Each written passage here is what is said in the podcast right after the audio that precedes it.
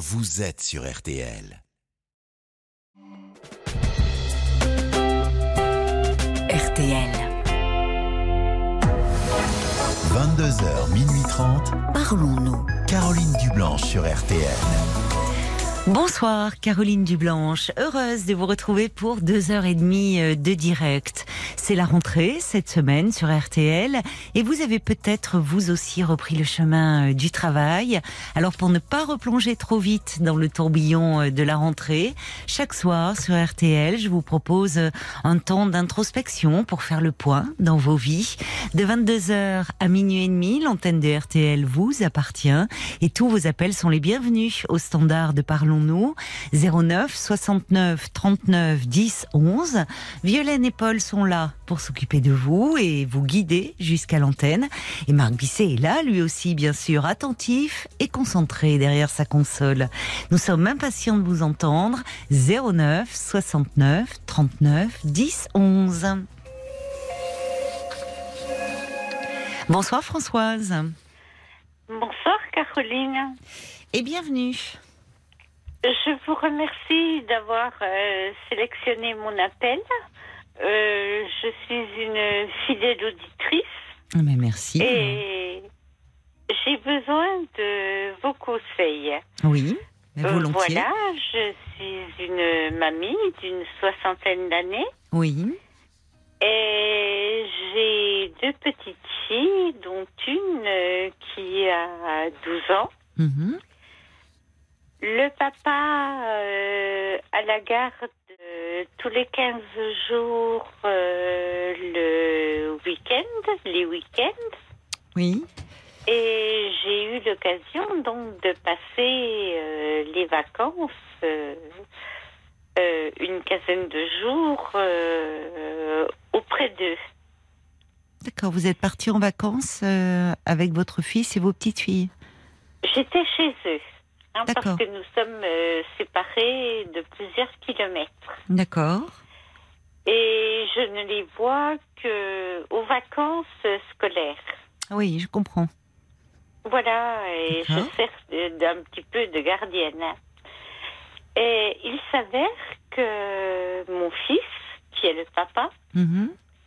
Euh, donc euh, refait sa vie et de manière euh, sérieuse avec Oui. euh, une jeune femme de son âge Oui. et que l'aîné Mhm. qui, de mes petites filles, qui a 12 ans, Oui. a- m'a fait une crise euh, de jalousie dans les conditions, dans des conditions un peu spéciales. Alors, Racontez-moi dans quelles circonstances. Parce que nous avions passé une euh, excellente soirée qui s'est terminée euh, tard, euh, vers euh, minuit. Et comme mon fils n'a pas beaucoup de place, il est rentré. Il a couché euh, ses filles. Mhm. Il pensait qu'elles dormaient. Oui. Moi, j'étais là, j'étais présente. Mhm. Et lui est parti euh, quelques maisons plus loin euh, avec sa nouvelle compagne. Ah, qui habite quelques maisons plus loin alors. Voilà. D'accord, il a passé la nuit avec sa nouvelle compagne. Voilà. D'accord, oui. Et l'aîné, qui a Mhm. 12 ans, Oui. euh, pensant euh, qu'elle dormait, Mhm. s'est réveillée Oui. et m'a interpellée et m'a dit Il est où Oui. Quand elle a vu qu'il était qu'il n'était pas dans la dans la maison. Voilà. Mhm. Et euh, franchement. euh, Elle ne c'est- savait pas qu'il euh, qu'il allait non, dormir. Il ne lui euh, a pas dit. Ah oui. Il ne lui a pas dit parce que honnêtement, il pensait qu'elle dormait. On était rentré tard et puis Mhm. la mamie était là. Et en plus, l'appartement est exigu. Mais c'est la première bon. fois qu'il découche entre guillemets ou? Non, non, il l'a déjà fait. Oui. D'accord. Mais là, euh, elle m'a mis en pleine figure. Oui, il faut faire confiance. euh, et euh, elle est partie sur la confiance. Elle est en colère. Elle était en colère, puis je lui ai dit, écoute, c'est pas possible, c'est pas une question de confiance, c'est une question de jalousie. Et vraiment, euh, je sentais qu'elle en avait gros, euh, gros sur le cœur, hmm. alors que cette euh, dame, cette nouvelle compagne est, est très bien acceptée. elle a elle-même deux filles. Ah, mais elle la connaît? Elle, elle sait que son père a une nouvelle Ah compagne? oui, oui, tout à fait. Tout à fait. D'accord, elle est au courant, elle est au courant de son Elle existence. courant, euh, elle sait que son père a une relation avec cette dame. Tout à fait. Mais alors pourquoi il dit pas qu'il va dormir euh, chez elle? Puisque vous étiez là euh, pour vous occuper d'elle, s'il y avait un souci, pourquoi il ne leur dit pas? Ne- Je ne sais pas. Parce qu'il pensait euh, qu'elle dormait. Oui, mais on- vous voyez, oui, elle dormait, mais on peut toujours se réveiller. Enfin, c'est ben voilà, finalement. Il ne euh, l'a pas dit. Oui. Ne l'a pas dit. euh, euh, et je ne sais pas pourquoi. Et moi, j'ai Hmm. eu. C'est pour euh, ça qu'elle parle de confiance, c'est-à-dire qu'au-delà de, j'entends hein, ce que vous me dites, un peu de jalousie, mais il y a euh, quelque chose euh, comme qui, qui, comme si ça se faisait en catimini, alors que en fait, bon, euh, semble-t-il, euh, euh, enfin pourquoi, puisque puisque finalement euh, euh, vos petites filles connaissent cette nouvelle dame et ils sont au courant de la relation de leur père avec elle? Tout à fait. Oui. Et que tout se passe bien. Et que tout se passe bien puisque euh, les, les parents, mon fils et cette dame, Oui, euh, euh, se sont connus euh, non pas par Internet mais à l'école en allant Ah. chercher chacun leur fille. ah d'accord, oui, oui. Et euh, il s'avère que les aînés euh, sont les meilleurs amis. Ah bah alors elles se parlent les petites. Ah oui, Elles oui, savent, oui, oui. ça fait quatre filles, ça fait une famille recomposée. Ils veulent, ils veulent acheter un bien commun, une maison. euh. Bon, bah, très mais bien. là, j'ai senti une réelle détresse. Oui, parce qu'au départ, elle était en colère et après, euh, vous la sentiez euh, mal. Elle était très en colère. Oui. Euh, elle me dit, euh, mon papa me parle toujours de confiance. Oui. Et là, Ah oui. il a trahi ma confiance. Oui. Alors, je l'ai fait parler. Oui. Et puis, euh, on a passé une heure, hein, jusqu'à une heure du matin. euh. et puis, finalement, euh, j'ai senti une pointe de jalousie. Et ils sont séparés depuis combien de temps, votre fils et, et la mère de, de vos petites Oh, filles? ça fait plus de quatre ans. Plus de 4 ans. Donc Ouais. elle s'était un peu. Et, et, et il a rencontré cette nouvelle femme il y a combien de temps? Un an. Un an. Oui, donc elles, elles avaient pris un peu leurs habitudes avec leur père. euh, euh, Voilà, Oui, qu'elle voit peu finalement, euh, une fois tous les 15 jours. Là, vous me dites, vous parlez de vacances, quand vous dites vous êtes la gardienne, c'est-à-dire que votre fils travaillait, lui. Oui, tout à oui, fait. c'est pour ça. Donc euh, voilà, vous. Oui, donc euh, peut-être que aussi à travers cela, c'est un peu une demande d'attention qu'elle euh, qu'elle demande. Je pense oui, parce qu'elle est capable de faire tout à n'importe quoi pour, euh, pour attirer l'attention Ah euh, bon de. Qu'est-ce que vous voulez dire C'est-à-dire, ben, mon fils a installé, elle, et elle le sait, euh, un, un mouchard. Enfin, moi, j'appelle ça comme ça. Oui. Euh, mon fils sait très bien le temps qu'elle passe au téléphone, euh, sur euh, le temps qu'elle passe sur les jeux vidéo, euh, en bon ligne, euh, etc. Quoi. Donc elle se sent, euh, entre guillemets, euh, fliquée. Et pourquoi vous dites qu'elle est capable de faire tout et n'importe quoi pour attirer l'attention? J'ai pas compris. J'ai l'impression, enfin, moi je ne les vois pas beaucoup, hein, à cause euh, des distances euh, kilométriques. Oui, oui, Euh, oui. Je les vois euh, uniquement pour les vacances, et quand il faut pallier à une absence. Mhm. Et j'ai l'impression hum, elle a besoin de se faire remarquer, reconnaître qu'elle n'a pas confiance en elle. Bon, Elle a 12 euh, ans en même temps. hein. oui, C'est très jeune, a- hein. oui, C'est petit ses- encore. oui, elle a ses premières règles. Elle Ah a des oui. boutons. euh, Ah oui, mais vous savez, euh, c'est pas parce que euh, elle a elle a ses premières règles que c'est c'est pas une femme, hein. C'est encore c'est petit, 12 ans, hein. C'est une enfant. Et puis bon, qui c'est une période un peu difficile pour les jeunes filles. Donc, euh, Euh, est-ce que vous en avez parlé à votre fils le lendemain de- Oui. Oui.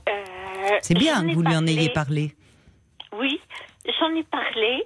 Et alors, comment Et- il a réagi? Euh, il a réagi. euh, il ne semble pas comprendre. Ah il bon? pense que la deuxième Hmm. euh, est hyper maline euh, pour faire accuser l'aîné. J'ai pas compris. Accusé de quoi? que à chaque fois qu'il y a un conflit, Oui. il pense que c'est la, la plus jeune Oui. qui est hyper mignonne, hyper intelligente, euh, qui se débrouille euh, pour faire accuser l'aîné. Oui. Donc il y a un peu de rivalité entre les deux sœurs. Oui, mais au-delà de, de, de cela, de, de, euh, comment euh, le, le fait, euh, là, ça, ça mérite une, une clarification. Non pas que votre fils doive se justifier euh, de sa vie, euh, il est adulte, et mais je, je pense que euh, au vu de ce qui s'est passé là, c'est important que ça soit son père qui parle à votre petite fille en clarifiant les choses. C'est-à-dire puisque elle est au courant de la relation qu'il a avec euh, ce- avec cette femme, qu'ils ont des projets ensemble pour l'avenir. Vous me dites de former une famille recomposée. Elle s'interroge euh, certainement un peu sur euh, sur sur sa place. Vous voyez, c'est-à-dire qu'elle elle euh, euh, elle a besoin certainement d'être rassurée. C'est-à-dire que oui, il a rencontré, il a une nouvelle amoureuse dans sa vie, mais que ça n'enlève rien à la place qu'elle occupe auprès de lui. Vous voyez, je crois qu'il y a, il y a besoin un peu que les choses soient formulées, mais de la bouche de votre fils.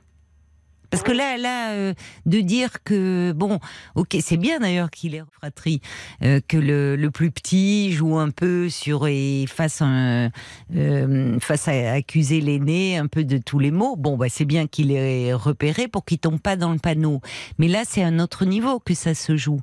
C'est-à-dire que la petite, euh, au fond, euh, il, il faut, il faut qu'elle reste à sa place d'enfant pour qu'elle soit rassurée. C'est-à-dire que là, elle parle de confiance. Oui, elle est maline, elle aussi, elle est intelligente. Elle dit au fond, euh, euh, votre fils parle d'une relation, qu'il est important d'avoir une relation de confiance. Et là, il part dans la nuit sans lui dire. En fait, pourquoi le cacher? Vous voyez, il n'y a, pas lieu de le cacher. C'est-à-dire que Oui. il a le droit, et bien sûr qu'il a le droit d'aller euh, voir son amoureuse. Et mais il peut dire bon cette nuit, il aurait pu dire au fond cette nuit je ne dors pas à la maison, je vais rejoindre euh, bah, le Oui. prénom de cette dame, mais votre grand-mère est là pour veiller sur vous, euh, voilà et je serai là demain matin. C'est Oui. juste, euh, vous voyez ça, ça a le mérite d'être dit. chose qu'il n'a pas faite. Et je pense qu'il ne l'a pas fait euh, tout simplement parce Oui. qu'il culpabilisait. Il était tiraillé entre le fait euh, de rester dans son, dans son appart euh, avec ses deux filles euh, et moi et aller rejoindre euh, cette, cette dame que... Il a exprimé de la culpabilité ou c'est vous qui pensez cela Non, c'est moi. Mais pourquoi de la culpabilité selon vous? Ben, J'ai l'impression qu'il compense beaucoup euh, au niveau euh, matériel et puis euh, au niveau euh, nourriture, par exemple. Il, euh, quand elles sont là, quand il a ses filles, euh, Hein il cuisine, mais il cuisine vraiment avec des produits frais. et Mais c'est puis, bien, ça. euh, oui. Il veut bien faire, il veut. Il euh, veut- Voilà, le temps où il est là, faire. bien s'occuper d'elle, euh, Oui, leur préparer, d'accord. C'est bien.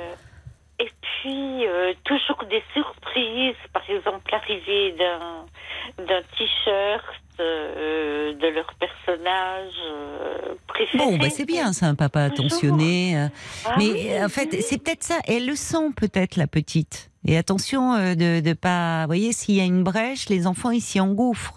C'est-à-dire que, euh, puisque vous me dites, alors je sais pas, vous êtes peut-être au courant de choses que les vos petites filles ne savent pas, puisque vous semblez me dire que c'est une relation sérieuse avec euh, cette nouvelle compagne, qu'ils font des projets d'avenir et Oui. d'habiter ensemble. Donc, est-ce qu'il en a parlé à ses filles? Oh, je pense qu'elle le ressent. Ah oui, mais c'est très différent ça.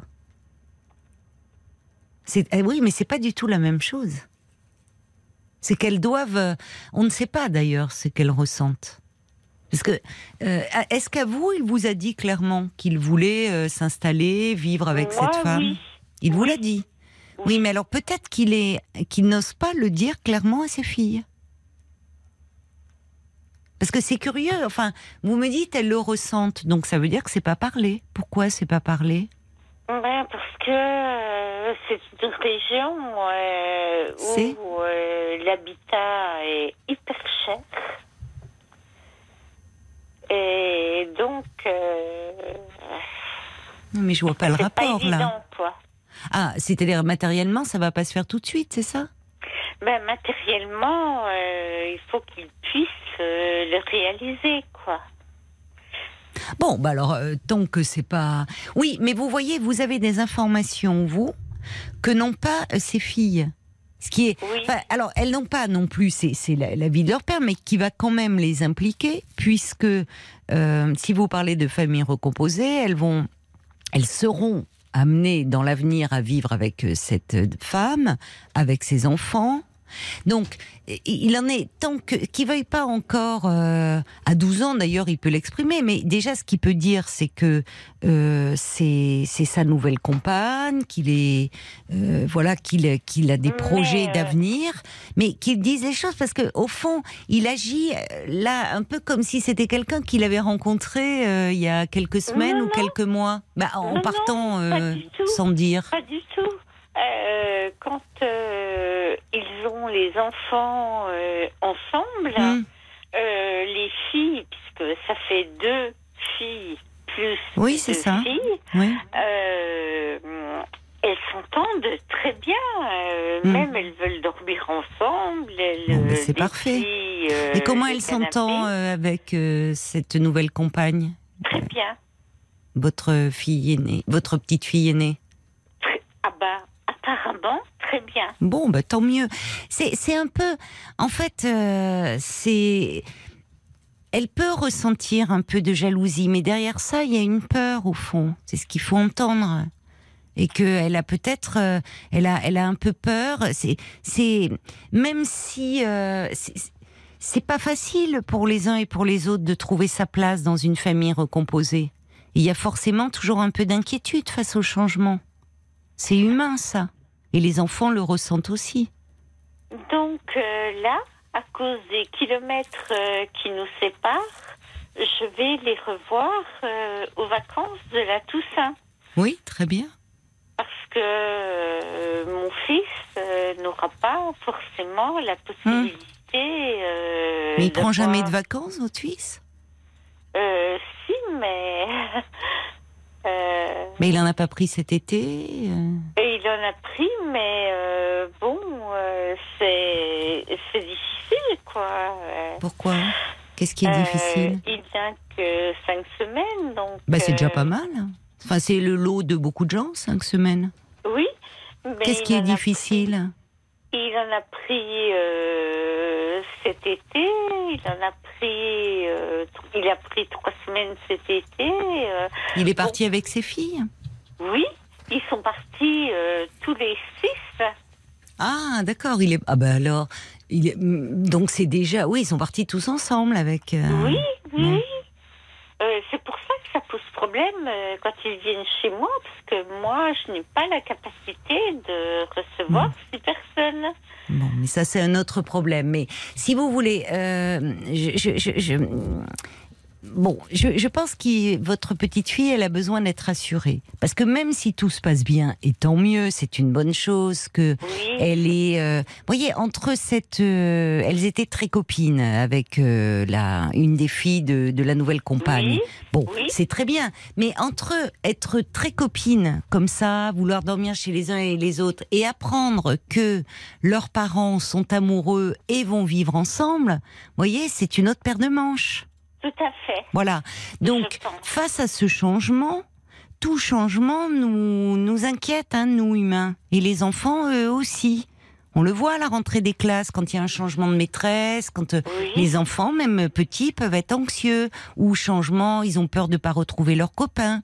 Bon, ben, votre petite fille, euh, même si euh, elle aime bien cette nouvelle compagne, et tant mieux. Si euh, elle est très amie avec sa fille, et tant mieux. C'est autre chose de vivre tous ensemble dans la même maison. euh, Donc c'est normal que ça l'interroge un peu. Et elle, a- elle, elle a certainement besoin d'être rassurée par son père. Mais là, c'est vrai que je, je, je vous avoue que la réponse de votre fils, elle me, elle me laisse un peu perplexe parce qu'on vous lui expliquer ce qui s'est passé avec vous, cette crise, il vous Oui. dit, ah bah oui, mais la petite, elle est maligne, elle fait tout pour faire accuser la Oui. grande. mais c'est pas de ça. ça qu'il s'agit, là. Et Ça n'a aucun euh, rapport.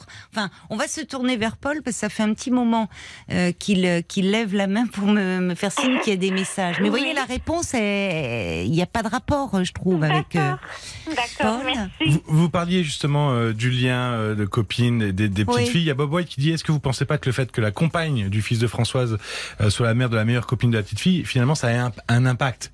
Euh, Peut-être que le souci Aussi. vient aussi de là. Ça aurait pas été pareil si ça avait été une autre femme. C'est vrai. Et puis il y a Moon euh, qui pose aussi la question de savoir si euh, les filles de la nouvelle compagne passent plus peut-être plus de temps avec votre fils.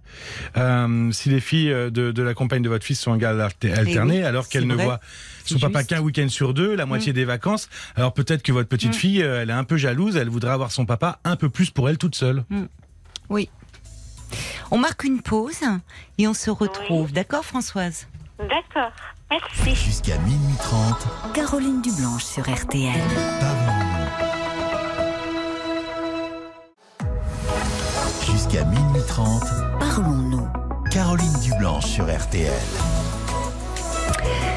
Un autre message qui est arrivé euh, pour vous, euh, Françoise, par SMS de Jacques, qui dit bah oui, votre petite fille, elle le dit, elle s'est sentie trahie à ce moment-là par son père. Cette occasion est aussi une une porte d'entrée pour euh, une porte de sortie, pardon, pour ses émotions qui qui transparaissent à propos de euh, cette famille recomposée à venir. Donc, il est important qu'il y ait du dialogue autour de cela. Elle a besoin d'être assurée. Et vous avez fait, vous, bah, ce que vous avez pu en tant que grand-mère. Mais c'est vrai qu'elle a, je pense, surtout besoin d'être assurée de la part de son père. Et là, il s'agit pas de euh, ramener euh, les choses à, la petite sœur et autres. Il faut la rassurer sur le fait que euh, bah, qu'il aime toujours autant que de, si vous voulez que c'est pas, il, il s'agit pas du même amour. Voyez, c'est une question de place là. Oui, euh, je pense qu'il n'en a pas euh, conscience parce que euh, il pense que la, la deuxième euh, est très maligne. Mais je vois pas le rapport. hein. Pardonnez-moi, mais euh, excusez-moi, mais je ne comprends pas en fait. ben Je vois pas le rapport. Je vois pas. Je vois pas le rôle de la deuxième. On parle pas de la deuxième. Là, on parle de votre fille aînée qui a fait une crise. mais, la deuxième euh, fille euh, est très maligne et très intelligente. Et la Euh, première, pour non faire, Pour faire porter à sa sœur aînée des, des bêtises ou des. Mais qu'est-ce qu'elle lui ferait porter là, selon vous, Ben, dans cette situation hein, là que vous me décrivez Non, mais Oui, j'essaie de comprendre.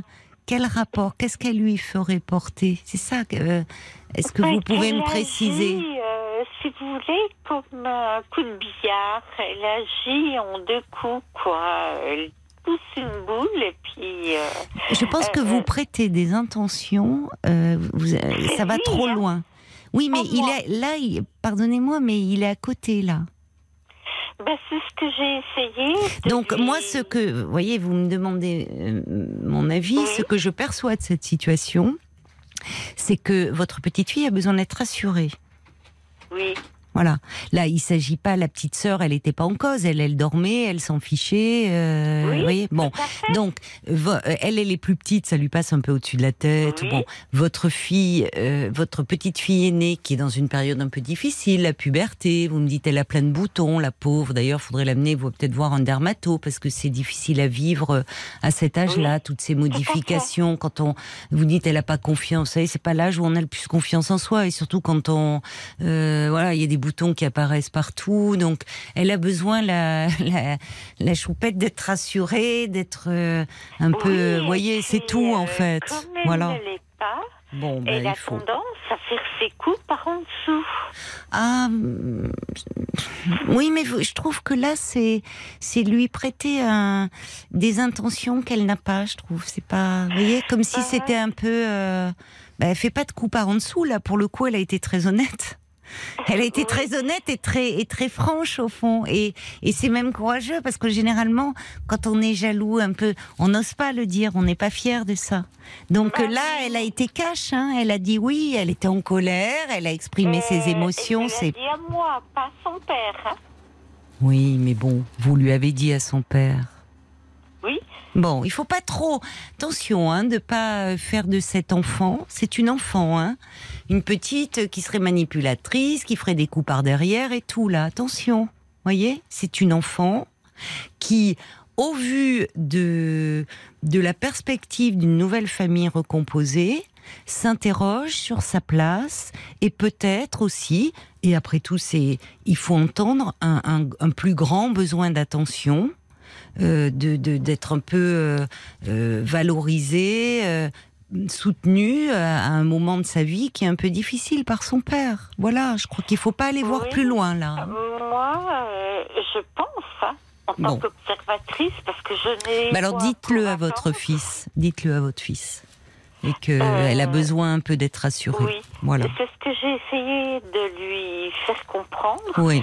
Mais en tant que mamie qui ne les voit qu'aux périodes de, de vacances, Oui, j'ai compris. parce que euh, euh, je suis obligée de faire euh, les kilomètres et puis j'ai besoin de ma voiture après pour les pour les emmener à droite Mm. ou à gauche. Mm. Euh, Oui, mais ça, c'est pas à vous. Vous avez fait ce soir-là. Vous, vous avez bien fait de rassurer votre petite fille, oui. mais c'est à son père maintenant de le faire. Donc, dites à votre fils, allez pas chercher midi à 14h avec la petite et tout. C'est qu'elle a juste besoin d'être rassurée. Paul, pour conclure. Oui, pour résumer, c'est la mouette d'Annecy qui dit ce n'est pas parce que tout a l'air de se passer sur des roulettes oui. qu'il n'y a pas de phénomène de jalousie habituel finalement Mais dans ce genre de situation. En tout cas, il faut que votre fils ménage ses filles, même si pour lui tout a l'air assez simple aujourd'hui. Eh oui, lui, il est heureux. Il est sur un petit nuage, votre fils. Et tant mieux. Il a rencontré cette femme, il en est très amoureux, ils font des projets d'avenir. Euh, ça se passe bien avec ses filles, tant mieux. Les, les filles sont copines. Mais encore une fois, euh, il y, a, il y a quand même euh, beaucoup de changements et c'est normal que ça soit un petit peu perturbant, même si ce sont des changements qui s'avéreront certainement très bénéfiques. Mais bon, face aux changements, c'est normal qu'il y ait un petit peu d'anxiété. Voilà. Françoise. Merci de, de votre appel en tout cas. Merci euh, pour votre écoute. Mais je vous en prie. euh, euh, Bonne pour soirée. euh, rappelé. Merci beaucoup. Merci beaucoup, je vous en prie. Au revoir Françoise. Jusqu'à minuit 30, Caroline Dublanche sur RTL. 22h, minuit 30, Parlons-nous. Caroline Dublanche sur RTL. Bonsoir Jean. Bonsoir Caroline. Bonsoir et bienvenue. Oh, vous êtes un peu loin, j'ai l'impression. Ah écoutez, vous m'entendez pas bien? Euh, Il y a un haut-parleur, j'ai l'impression, non? Non, Non. il n'y a pas. Ah, Ah, y a ah, pas. Attendez, atta- attendez. Ou alors vous êtes dans une grotte, ça, je sais pas, ça Le résonne beaucoup. Là, il n'y a plus. Ça va mieux là? Oui. euh, Pas trop. Bon, écoutez, on va essayer de faire avec la liaison. D'accord. Vous l'avez enlevé là, le haut-parleur? Oui, oui, tout à fait. D'accord. Bon. Alors, euh... eh ben, je vous écoute, Jean. Ah, vous êtes en train de tripoter votre téléphone. Vous avez, vous Oui, voyez où elle est la touche haut-parleur que Je vous entends pas très bien. On va vous mettre euh, le retour son au maximum dans dans l'oreille. Je vois que Marc, euh, voilà, Bah, S'il vous plaît, oui. voilà. On, ça y est, on a mis le, le son. Vous devriez mieux m'entendre. Oui, c'est mieux. C'est mieux? Eh ben voilà, merci à Marc alors. Alors, euh, Jean, vous avez vous appelez parce que je crois que vous avez euh, entendu hier le, le témoignage de, de Stella, euh, qui avait la une phobie, euh, la phobie de vomir. Oui, l'hémétophobie, exactement, oui. Mhm, C'est ça, vous avez bien retenu le nom, bravo. Et vous aussi, je crois que vous souffrez d'une phobie. Bah, je souffre d'une phobie qui, euh, d'ailleurs, comme toutes les phobies, est très handicapante. C'est que je souffre de bélénophobie. Alors, vous pouvez m'expliquer ce que c'est? Parce que j'avoue que je, euh, je sais pas s'il y a des, je, je suis un peu perdue dans la dans la liste. C'est vrai, tous ces noms un peu Bah, c'est compliqués. sûr que si on va sur Wikipédia, la liste des phobies est absolument Oh là. impressionnante. Ah oui, oui. Euh, la bélénophobie, c'est la peur des aiguilles et des seringues. Ah, c'est très répandu ça. hein. Oui, absolument. C'est Oui. une phobie très répandue, oui. mais qui est, euh, j'estime, parfaitement méprisée. Ah bon? Par qui? Bah, les bélénophobes, on les considère comme des, c'est des termes un petit peu vulgaires, mais comme, comme, comme des trous du cul, comme des, Oh euh, non. comme des personnes faibles, comme des. non, des- qui, des qui, euh, qu'est-ce qui vous fait penser ça? Bah, De la euh, part du, de la part du, euh, de- pas du corps médical ou Oui, oui, Ah oui, bon bien sûr, oui. Oh, pourtant, c'est très répandu, ça. Vous savez, quand vous allez faire une prise de sang dans un laboratoire, Bah, euh, les, pas. Et oui, ça, j'imagine que vous, vous n'y allez pas. Mais euh, ils ont, ils ont l'habitude, ils savent très bien que beaucoup de gens euh, n'aiment pas euh, cela. Et en général, ils sont plutôt sympathiques, je trouve, dans les laboratoires. Enfin, Eh bien, moi, je ne trouve pas. Pas toutes les expériences que j'ai eues dans leur ensemble m'ont montré que, en fait, ils avaient plutôt du mépris, euh, du mépris pour cette euh, pour cette phobie. ah bon? Et, euh, et ce qui me pose problème maintenant, c'est que euh, j'arrive à un âge où il faut faire des check-ups euh, vraiment, quoi, Mhm. notamment par rapport à certains soupçons de pathologie. Oui. Et, et si je dois me faire faire une prise de sang, mais ça peut tourner au drame. Qu'est-ce que, c'est-à-dire, euh, que ça vous met euh, dans qu'est-ce qui se passe si euh, euh, en Bah, vous, vous savez, quand? la, la dernière prise de sang que j'ai eue, j'étais arrivé à la clinique oui, avec euh, 86% de saturation, 41%, euh, 41, pardon, 41 degrés de fièvre, euh, une tension à 6,4, et donc j'étais quasiment dans le coma. Donc, évidemment, dans cet état-là, on résiste pas. Donc, on m'a fait la prise de sang. Euh, mais pour les fois précédentes, euh, pour, la fo- pour la fois précédente, j'ai été approché par un infirmier. J'ai- commencé, quand j'ai vu l'aiguille approcher, à dire non, non, c'est pas possible, arrêtez. oui, Il a dit mais non, mais non, mais non, c'est rien. oui. Il a voulu enfoncer l'aiguille et, et- et je lui ai mis une tarte dans la gueule. Ah oui. Et j'ai- cassé le laboratoire, j'ai mis des coups de pied partout. Quoi? Ah bon, jusque-là, oui, enfin. Oui, oui, Ah. c'était terrible. bah, J'ai mis des coups de pied sur Ah, les comprends. étagères, sur les, sur les chariots, sur les. sur- voilà, euh, bon. c'est- c'est pas possible. Et, et- et c'est- et alors en fait, il faut bien comprendre que d'un point de vue conceptuel, je suis pas contre la prise de sang, bien, bien Ah évidemment, bah, oui. parce qu'il faut bien euh, Ah oui, c'est euh, nécessaire, vérifier les paramètres biologiques oui, de bien sûr. personne. Bien sûr. Mais, mais, euh, Mais vous avez, euh, vous, vous avez eu euh, dans, dans, dans, je sais pas, dans votre passé euh, ou dans, dans votre histoire euh, euh, personnelle, eu affaire, je sais pas, à, hum, un, un, passé médical qui fait que vous avez été confronté à un problème avec quelqu'un euh, sur ce plan-là Ou il y a, y, a y, a, y a, un fait qui a été traumatique pour vous ou pas du tout? Absolument. Absolument. Euh, Qu'est-ce qui s'est passé alors? À, à l'âge de 5 ans, j'ai attrapé un rhumatisme articulaire aigu. Ah oui, oui. Et donc, il fallait des prises de sang régulières. Oui. Et paraît-il, oui. je dis bien paraît-il, oui. des injections euh, de pénicilline dans les fesses. Bon. D'accord, oui. Euh, sauf que j'avais une mère hyper protectrice hum. et euh, des médecins que je qualifierais de moyenâgeux.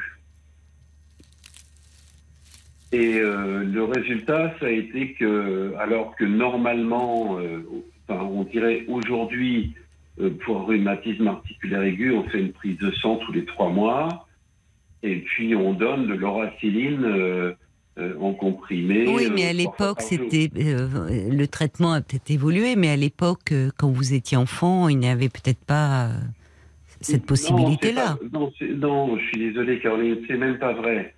Ah non, mais moi je ne sais pas, c'est une question, hein, je n'affirme rien. On déjà donné des comprimés d'oraciline euh, trois fois par jour.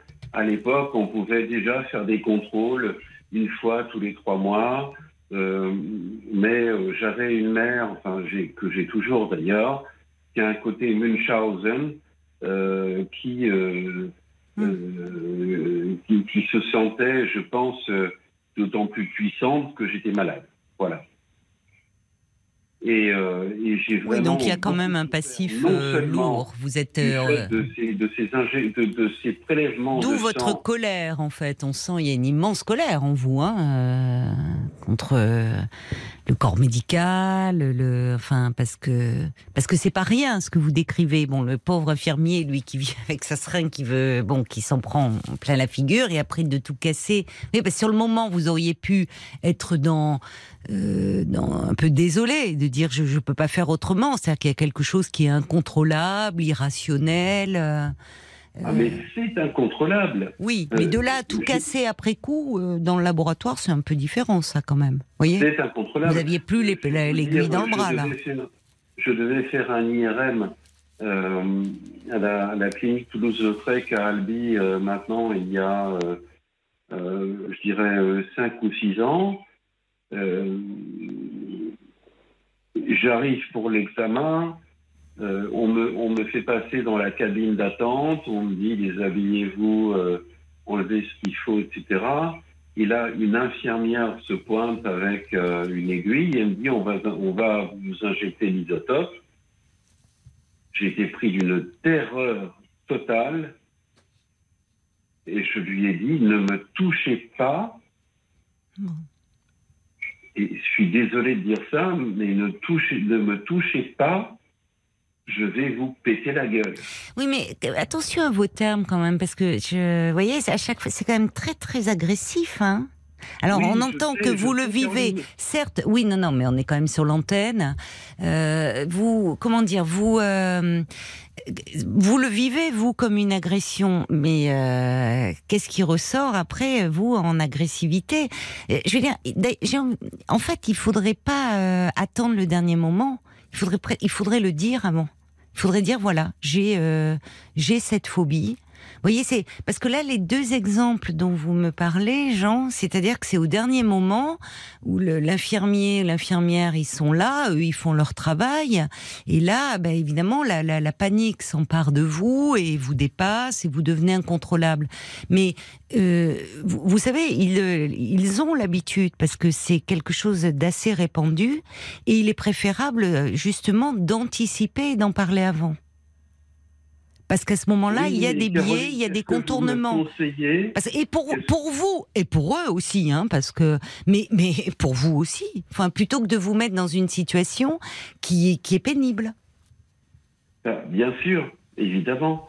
Euh, je sais très bien que c'est pas confortable pour eux. Ah bah euh, non, ils font leur métier, ils se font agresser. C'est pour moi.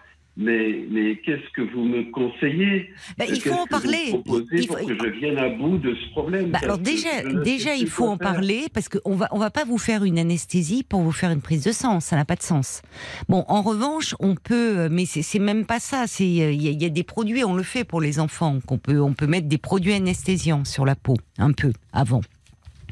Euh, mais vous, c'est même pas. Il y a quelque chose, euh, semble-t-il, euh, c'est dès que vous voyez une aiguille, quoi. C'est même pas. Ah, si on vous la- mettait un produit anesthésiant. Bah oui. Bah, oui, mais c'est quand même très embêtant parce que dans, dans plein de situations, euh, euh, comme vous dites, enfin, il y a un moment, ne serait-ce que pour faire un bilan, euh, on vous on vous demande, vous voyez, c'est nécessaire. Mais je, je trouve Oui, que là, déjà, il ne vois- faudrait pas attendre. Il faut anticiper et il faut prévenir et trouver une parade, si je puis dire. Vous n'avez pas essayé de faire euh, des choses, je sais pas, d'avoir recours à l'hypnose, d'essayer de.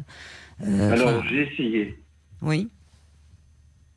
Bah, je suis pas hypnotisable. C'est-à-dire que D'accord. Vous n'êtes pas, euh, oui, vous n'êtes, pas réceptif. En fait, il y a des gens Non, qui ne le sont pas. pas du tout. Oui, oui, Pourtant, j'ai essayé auprès de trois personnes différentes. Oui, oui, non, Euh, mais oui, oui, mais Deux, deux sur la, deux, se- deux selon la méthode d'Erickson, oui, oui, une mais selon la méthode de Charcot. oui. Et, euh, Oui, non, mais il y a des gens qui ne sont pas réceptifs, c'est vrai.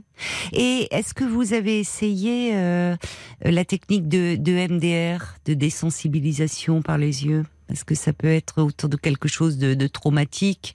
Parce qu'il y, a- il y a quand Alors, même ce euh, passé enfant, euh, cette mère où vous me dites un syndrome de Munchausen par procuration. On a fait un podcast d'ailleurs, en parlant encore avec Paul et Éléonore Merlin, qui a écrit un livre Symptômes où elle décrit un syndrome de Munchausen. C'est là que c'est les gens qui euh, euh, font tout pour faire croire qu'ils sont malades, qui se rendent malades d'ailleurs. Hein. Ils peuvent euh, euh, se blesser, voire s'empoisonner pour bénéficier de soins et d'attention du corps médical.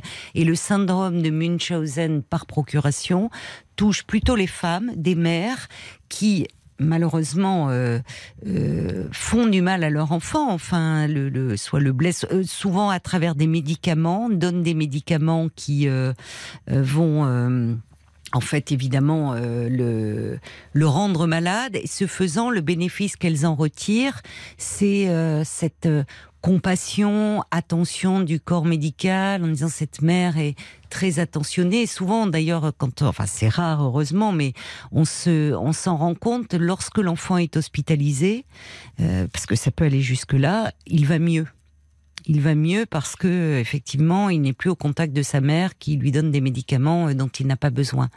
Donc, vu alors euh, ce que vous décrivez à 5 ans, ce, ce rhumatisme aigu, donc ce traitement que cela a nécessité, et avec le profil psychologique de votre mère, euh, ça fait trauma, ça. Et, et, et la colère que vous exprimez, ben, peut-être toute cette colère que vous n'avez pas pu exprimer enfant et, ce que vous avez vécu comme une agression? Donc il faut qu'elle s'exprime, mais euh, il faut qu'elle trouve un, un biais. Alors peut-être que vous pourriez euh, essayer euh, par le MDR. J'ai envie d'essayer, franchement. Bah oui, parce que c'est vrai que c'est très embêtant.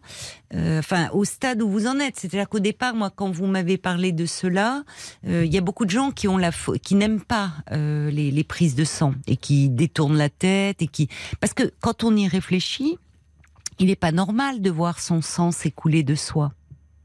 C'est qu'il y a un problème quand. euh, Vous voyez, donc il y a quelque chose presque d'instinctif, de viscéral. de- Bien sûr, mais de- je vais vous dire autre chose, Caroline.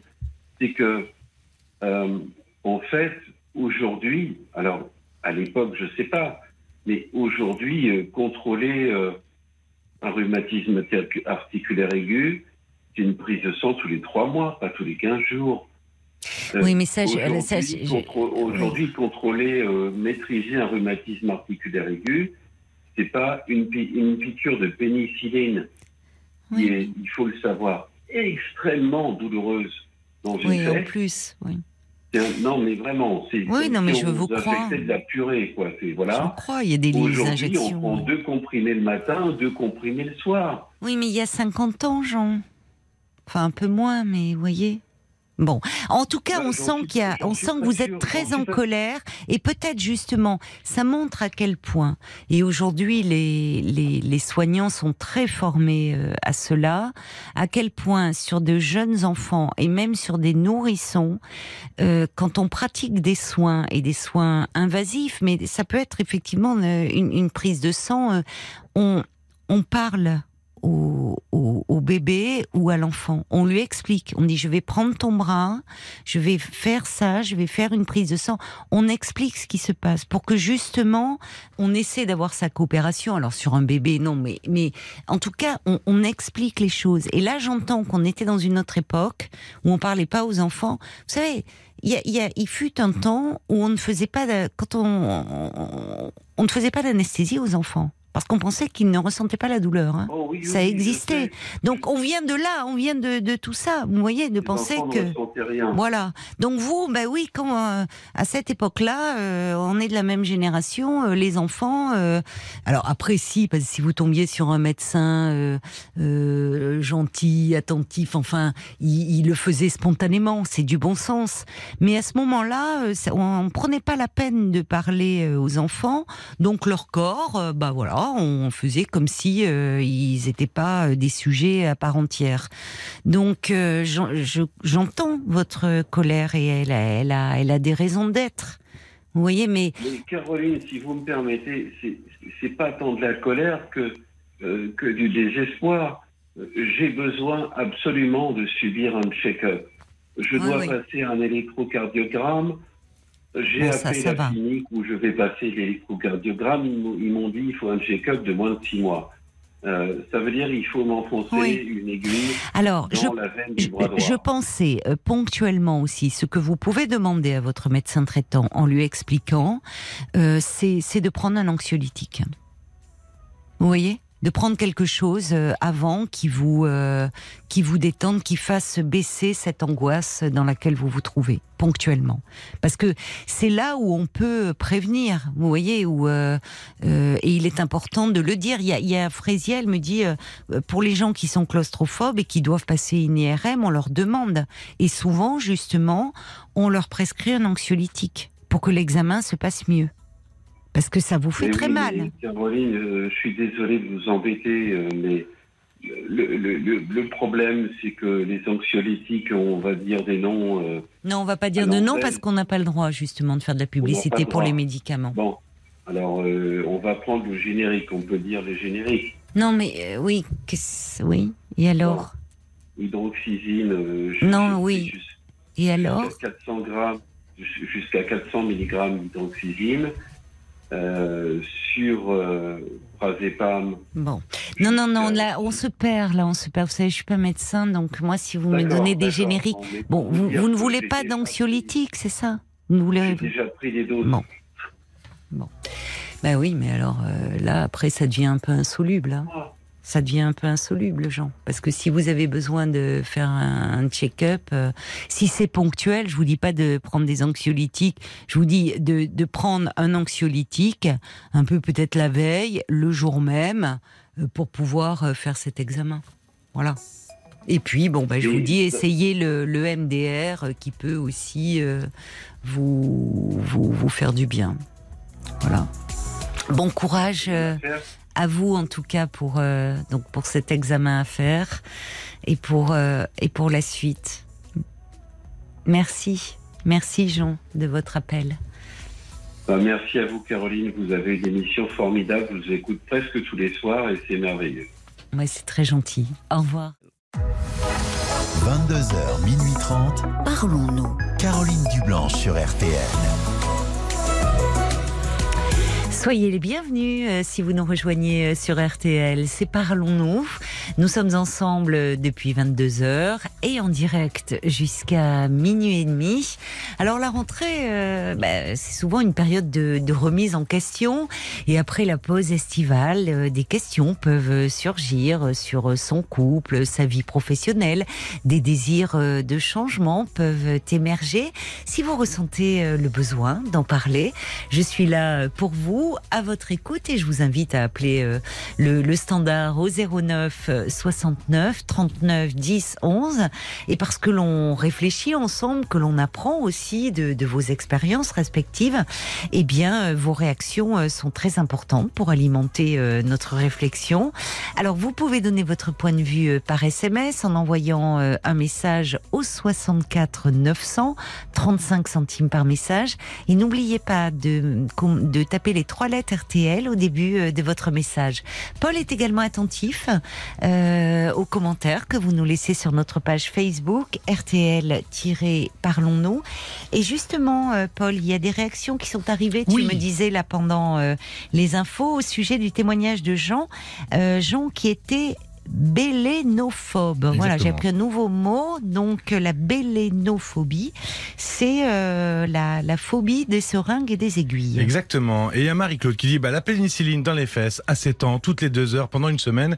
Bah, moi, j'ai donné. Il a fallu quatre personnes à un moment, euh, quand j'avais 12 ans, euh, pour me tenir. Oh là là, se prendre en main, surmonter Ouais. sa peur. euh, Ça passe aussi par une situation d'inconfort, mais bon, il le faut, par exemple, se piquer soi-même. Moi, c'est ce que j'ai fait aussi à un moment. Oui. Ce fut radical pour moi et je suis devenu finalement donneur de sang. Ah bon, bah ouais, quelle- comme alors là, franchement, bravo. Il y a Yael qui propose la sophrologie, euh, qui Ah peut oui, être une piste euh, contre Oui, la phobie. oui. Il y a la moite d'Annecy qui dit bon déjà ne regardez pas l'aiguille ni la seringue, c'est ce que je fais moi toujours. Sinon il y a toujours. euh, alors il en a parlé, hein, il a il a refusé la possibilité de prendre un très léger anxiolytique avant. Moi j'ai une amie qui fait ça systématiquement avant son IRM. Et puis il y a Sacha qui pose cette question à qui finalement s'adresse réellement cette colère démesurée? C'est euh, un vrai. peu la vraie question qu'il y a derrière tout ça. Oui. Puisqu'on a parlé de phobie hier soir, aujourd'hui, euh, je voulais vous parler du Parlons encore d'hier soir, du Ah oui, 29 tu as août, raison. que vous pouvez aller écouter sur l'application RTL ou sur toutes les plateformes euh, de podcast, évidemment, euh, sur les phobies. Oui. Hier soir, on a parlé de phobie. Qu'est-ce Oui. que c'est qu'une phobie? Comment ça se développe? Comment euh, y Comment faire on face? peut la surmonter aussi? Donc si vous voulez en savoir un peu plus sur les phobies, l'application RTL et évidemment vous attendez la fin de l'émission pour l'écouter. hein. Bah oui. Ah oui, on est en direct euh, jusqu'à minuit et demi. Il y a une auditrice d'ailleurs qui avait écouté, euh, je oui, crois. j'ai plus son mail. C'est Nathalie, je crois, euh, qui euh, elle aussi a une phobie et qui nous remerciait parce que euh, elle était ravie d'avoir entendu ce, ce- ce podcast et que ça lui avait fait beaucoup de bien de, de Ah, voir bah. que on pouvait comprendre ce que c'était qu'une phobie. Ah bah c'est bien parce que c'est un des objectifs aussi de, de ce podcast. On l'embrasse, Nathalie. 22h, minuit 30. Parlons-nous. Caroline Dublanche sur RTL. Bonsoir Patricia.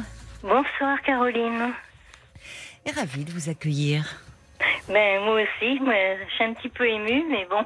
Ah, mais vous allez voir, c'est de, de passer à l'antenne ou? Oui, c'est Oui. la première fois. Bon, il faut faire un vœu. Vous avez passé un bel été? Oui, oui, oui, ça va. Oui, ça va. Vous avez repris euh, le travail ou... Euh, non, je suis euh, en tant qu'adulte euh, handicapé. Ah, d'accord, d'accord, je comprends. Donc, vous voulez me parler de, de, couple, je crois, ce soir? Ben, disons que c'est que j'ai eu un grand amour qui est Oui. malheureusement décédé il y a 4 ans Ah, oui. d'une crise cardiaque. Ah, oui. Et en fait, euh, ben, bon, on s'était perdu de vue. Bon, je l'ai connu, disons, au début, euh, j'avais à peu près 16 ans. Et bon, les, les choses de la vie étant faites, on s'est. On, après, bon, on est parti chacun de notre côté. Mhm. Et on s'est reco- recontacté euh, par, euh, comment, grâce à Facebook. Oui, Voilà, les réseaux sociaux. Et on a repris contact, donc, ben, et on s'est aperçu, ben, en fait, ben, qu'on était toujours, euh, j'avais toujours des sentiments pour lui. Lui, Oui. c'était réciproque. oui. Et en fait, ben, on parlait beaucoup. on- et puis bon, ben, euh, on s'est revus deux fois. Ah oui Mais puis un, un, un jour, on a eu une petite broutille, un petit désaccord. Et en fait, euh, bah, je l'ai appelé, il répondait pas. Donc Oui. j'ai trouvé bizarre. Je dis bon, il me fait la tête. Et bon, ben, au bout de deux jours, j'ai quand même trouvé ça bizarre. Mhm. Et j'ai contacté un de ses amis que je connaissais moi aussi. Oui. Et là, il m'a annoncé la mauvaise nouvelle. Il me fait, euh, eh ben, il est décédé à son travail d'une crise cardiaque. Ah, c'est terrible. Vous l'avez appris euh, de cette façon-là. Oui, là, ça a été très, très, très dur parce qu'en fait, ben, je ne pouvais pas en parler autour de moi.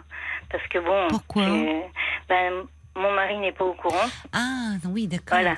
Bon, mon, mon couple Oui. va très, très bien. Je suis mariée depuis 13 ans. Ça fait 20 ans que je connais mon mari. Mais il ne sait pas que, ben, que, je, que, voilà, que j'étais en contact avec euh, mon ex. euh, Hmm. voilà. Et c'est vrai que beaucoup, enfin, même tous les jours, hein, il y a des, des chansons, il y a des, des, des mots qui me, qui me rappellent, euh, bah, qui me rappellent Oui. euh, lui, quoi. Oui, oui. Je sais qu'il adorait euh, la, la, la chanson, enfin le, le groupe Prince, le chanteur. Et ben dès que je l'entends, ça y est, j'ai- où il y avait des petits mots, genre il m'appelait bébé. Hmm. Donc, ben, il y a beaucoup de petits mots, de, de- de Et oui, tout vous fait penser à lui. Et je passe pas une journée ou même deux jours euh, sans, sans penser à lui. Et Oui. pour moi, c'est dur. Même des fois, euh, ben, ça m'arrive de pleurer parce que ben, il me manque, en fait. Oui, je comprends. Mais vous l'avez appris quand, son décès? Euh, ben, je l'ai appris en, ben, il y a quatre ans. Il y a quatre Ben, ans. oui. Ah, et depuis quatre ans, pas un jour ne passe sans que vous pensiez à lui? Oui. Il reste toujours gravé dans, dans ma tête, dans mon cœur. euh. J'ai l'impression qu'il va revenir, en fait, et je sais très bien que non, maintenant c'est fini. euh. Mais je. Mais ce qui est difficile, c'est que vous ne pouvez pas en parler à votre mari. Voilà, et, de fait, vous avez, euh, vous avez raison parce que Oui, parce Euh, que ça, mari, mettrait euh, voilà. de la- de l'attention euh, dans, dans, dans votre couple. Enfin, Oui. c'est voilà. Donc vous- Surtout que mon couple va très bien, donc. euh, oui. Alors c'est ça un peu qui m'interroge parce que vous me dites, euh, il y, a, il y a en même temps, euh, bon, vous me dites que votre couple va très bien et puis il y a en même temps, on sent tout. euh, tous les rêves que vous aviez projetés sur ce, sur ce grand amour. Vous avez Oui, commencé en me parlant d'un grand amour. Oui, ben, c'est-à-dire que. En fait, sur ces on a- retrouvailles, au fond. Voilà, ces enfin. retrouvailles, oui. on- Oui. Mais on ne on projetait pas euh, de se mettre ensemble, rien du tout, hein, euh, avec euh, ce monsieur. Non, non, on, on se, on se parlait beaucoup, on, on se racontait ce qu'on faisait la journée, ce qu'on avait fait le week-end. Ah oui, vous n'êtes pas retombée amoureuse de lui? Un petit peu. Un Mais- peu quand même. Voilà, Oui. un peu, et lui aussi, il m'a toujours dit que, eh ben, que j'ai- j'étais toujours, enfin, j'étais sa première, euh, sa première petite amie qui, a- Oui. qui avait compté. Oui. Mais on n'avait pas le projet parce que bon, lui, il était avec une, euh, une dame. Mhm. Bon, ils se sont mariés, ça s'est mal passé, ils se sont séparés, donc après il vivait tout seul. Oui. Mais non, non, on n'avait pas le projet. de Lui, il, revivre est- il vivait seul. Oui, d'accord. Alors ça, c'est important. Vous ne vous êtes pas euh, enflammé à nouveau. Non, Euh, non, mais non. mais c'était quelqu'un qui vous faisait du bien parce que euh, ça vous replongeait aussi dans votre jeunesse. Oui, vous voilà. comprenait. C'était un confident finalement. Vous, Oui. vous pouviez vous ouvrir à lui. euh. Il n'y a qu'une fois où on s'est revus, mais bon, ça n'a pas été trop loin. Et bon, après, bon, il est reparti parce qu'on habitait quand, on habitait quand même à 400 km l'un de l'autre. Hmm.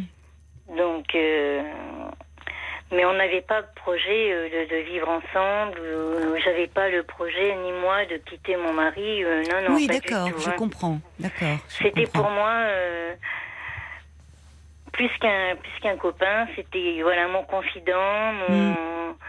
puis mon mon premier amour quoi. C'était vraiment euh, Oui, ça vous faisait replonger dans une partie de votre vie Oui. euh, qui a été agréable, qui, Oui. c'est ça.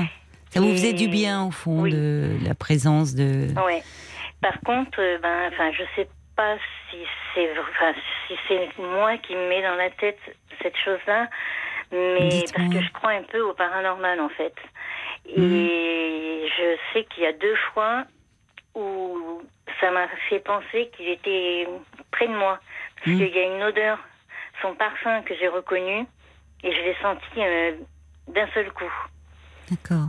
Alors, est-ce que c'est ça? Alors, c'est pareil, voilà, j'ose pas en parler. parce que ben. Si, qui- c'est bien que vous en parliez. Bah, D'ailleurs, c'est bien, de- vous m'en parlez à moi ce Voilà. soir. Voyez, parce que c'est important que vous en parliez. Parce qu'on on voit à quel point. C'est. c'est, Comment dire C'est.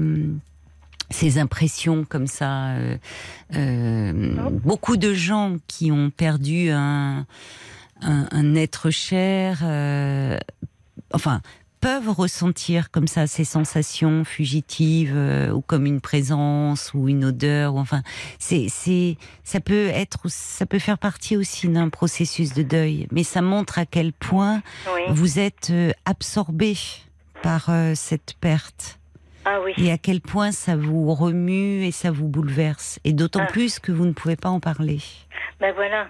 Bon, j'ai essayé une fois d'en parler à une amie, mais bon, elle m'a pris un peu euh, pour une fille. euh, pas Ah une bon fille. euh, Enfin, elle m'a- Ah oui, comme si euh, vous, vous trahissiez votre mari. voilà, enfin, ça. Hmm. oui, bah, c'est pas vraiment une amie hein, donc, pour non. réagir comme ça. Non, non, de toute façon, elle n'est plus mon amie.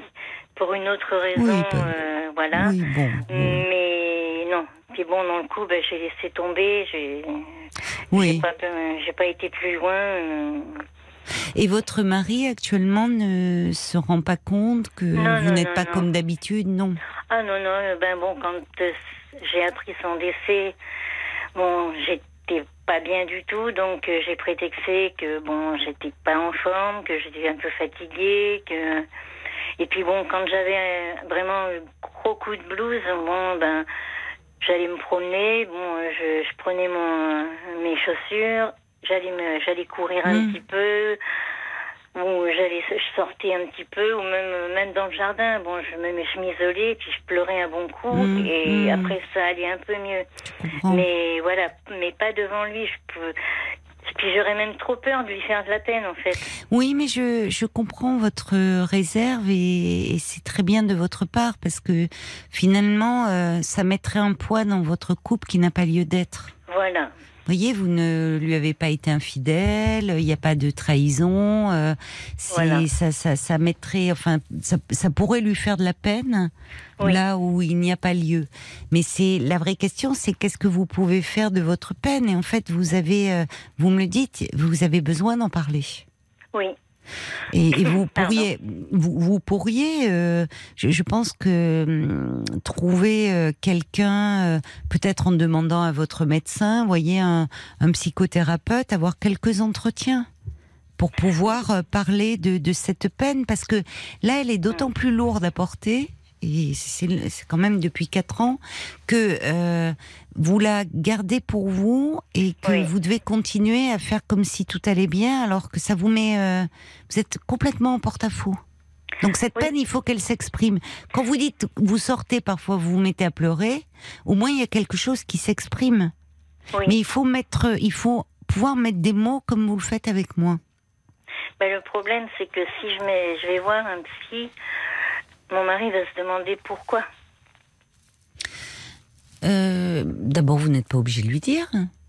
Vous savez, on n'est pas, on n'est pas obligé de tout se dire dans des couples. Parfois, on Oui. peut faire une démarche. euh, oui c'est vrai euh, Oui. Enfin, voyez, le- vous le faites pour vous, bien évidemment, pour ne plus rester avec ce poids sur le cœur, mais ça aura des répercussions sur votre couple. Puisque vous me dites que, en fait, vous, vous n'avez rien à reprocher à votre mari, vous vous entendez bien avec lui, vous êtes Oui, bien oui. avec lui. Donc euh, euh, là, au fond, cette là- peine, elle est un peu, en- votre peine, elle est un peu entre vous deux aussi. Hmm.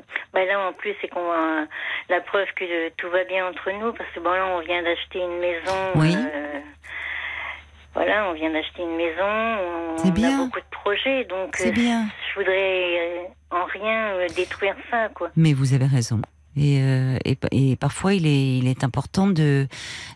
c'est c'est très mature de votre part, je trouve, votre réaction. Parce que parfois, justement, on veut dire ah ben, je vais tout dire à l'autre, et puis euh, on, on se décharge, on se Oui. délaisse de sa peine et on la fait porter euh, à l'autre. euh. Oui, Donc, euh, vous, vous pouvez très bien, vous faites pas quelque chose. En fait, vous faites quelque chose d'abord pour vous, mais qui aura aussi des effets bénéfiques sur votre couple et qui vous de, de profiter de des projets que vous avez ensemble, de cette nouvelle maison, alors que là, vous êtes happé en arrière.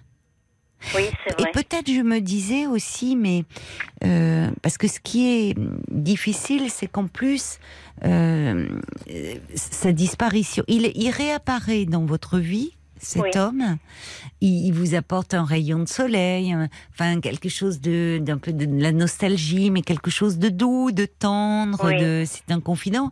Et puis malheureusement, euh, il disparaît brutalement euh, euh, du fait de, de ce problème, de, de- de ce décès brutal. Et, Ah oui, euh, et au fond, vous avez même du mal, comme si c'était un peu irréel peut-être. Enfin, vous avez peut-être eu ce sentiment, euh, vous voyez, vous m'avez dit, Oui. comme si vous pensiez qu'il n'était pas parti au fond.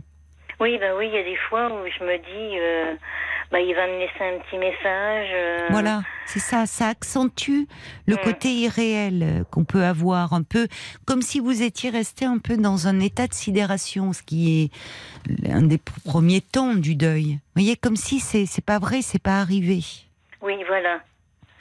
Et d'autant plus qu'au fond, parfois, ce qui aide, euh, c'est euh, de, de pouvoir matérialiser l'absence. Alors, euh, je ne sais pas si vous- étiez éloigné géographiquement, mais parfois, vous savez, euh, Oui, déposer un bouquet de fleurs même, sur euh, une tombe, euh, enfin, pouvoir euh, matérialiser euh, l'absence. C'est qu'il habitait euh, quand même assez loin de chez moi, donc euh, on était, il habitait à 400 km de chez moi, donc. euh, Oui, je comprends.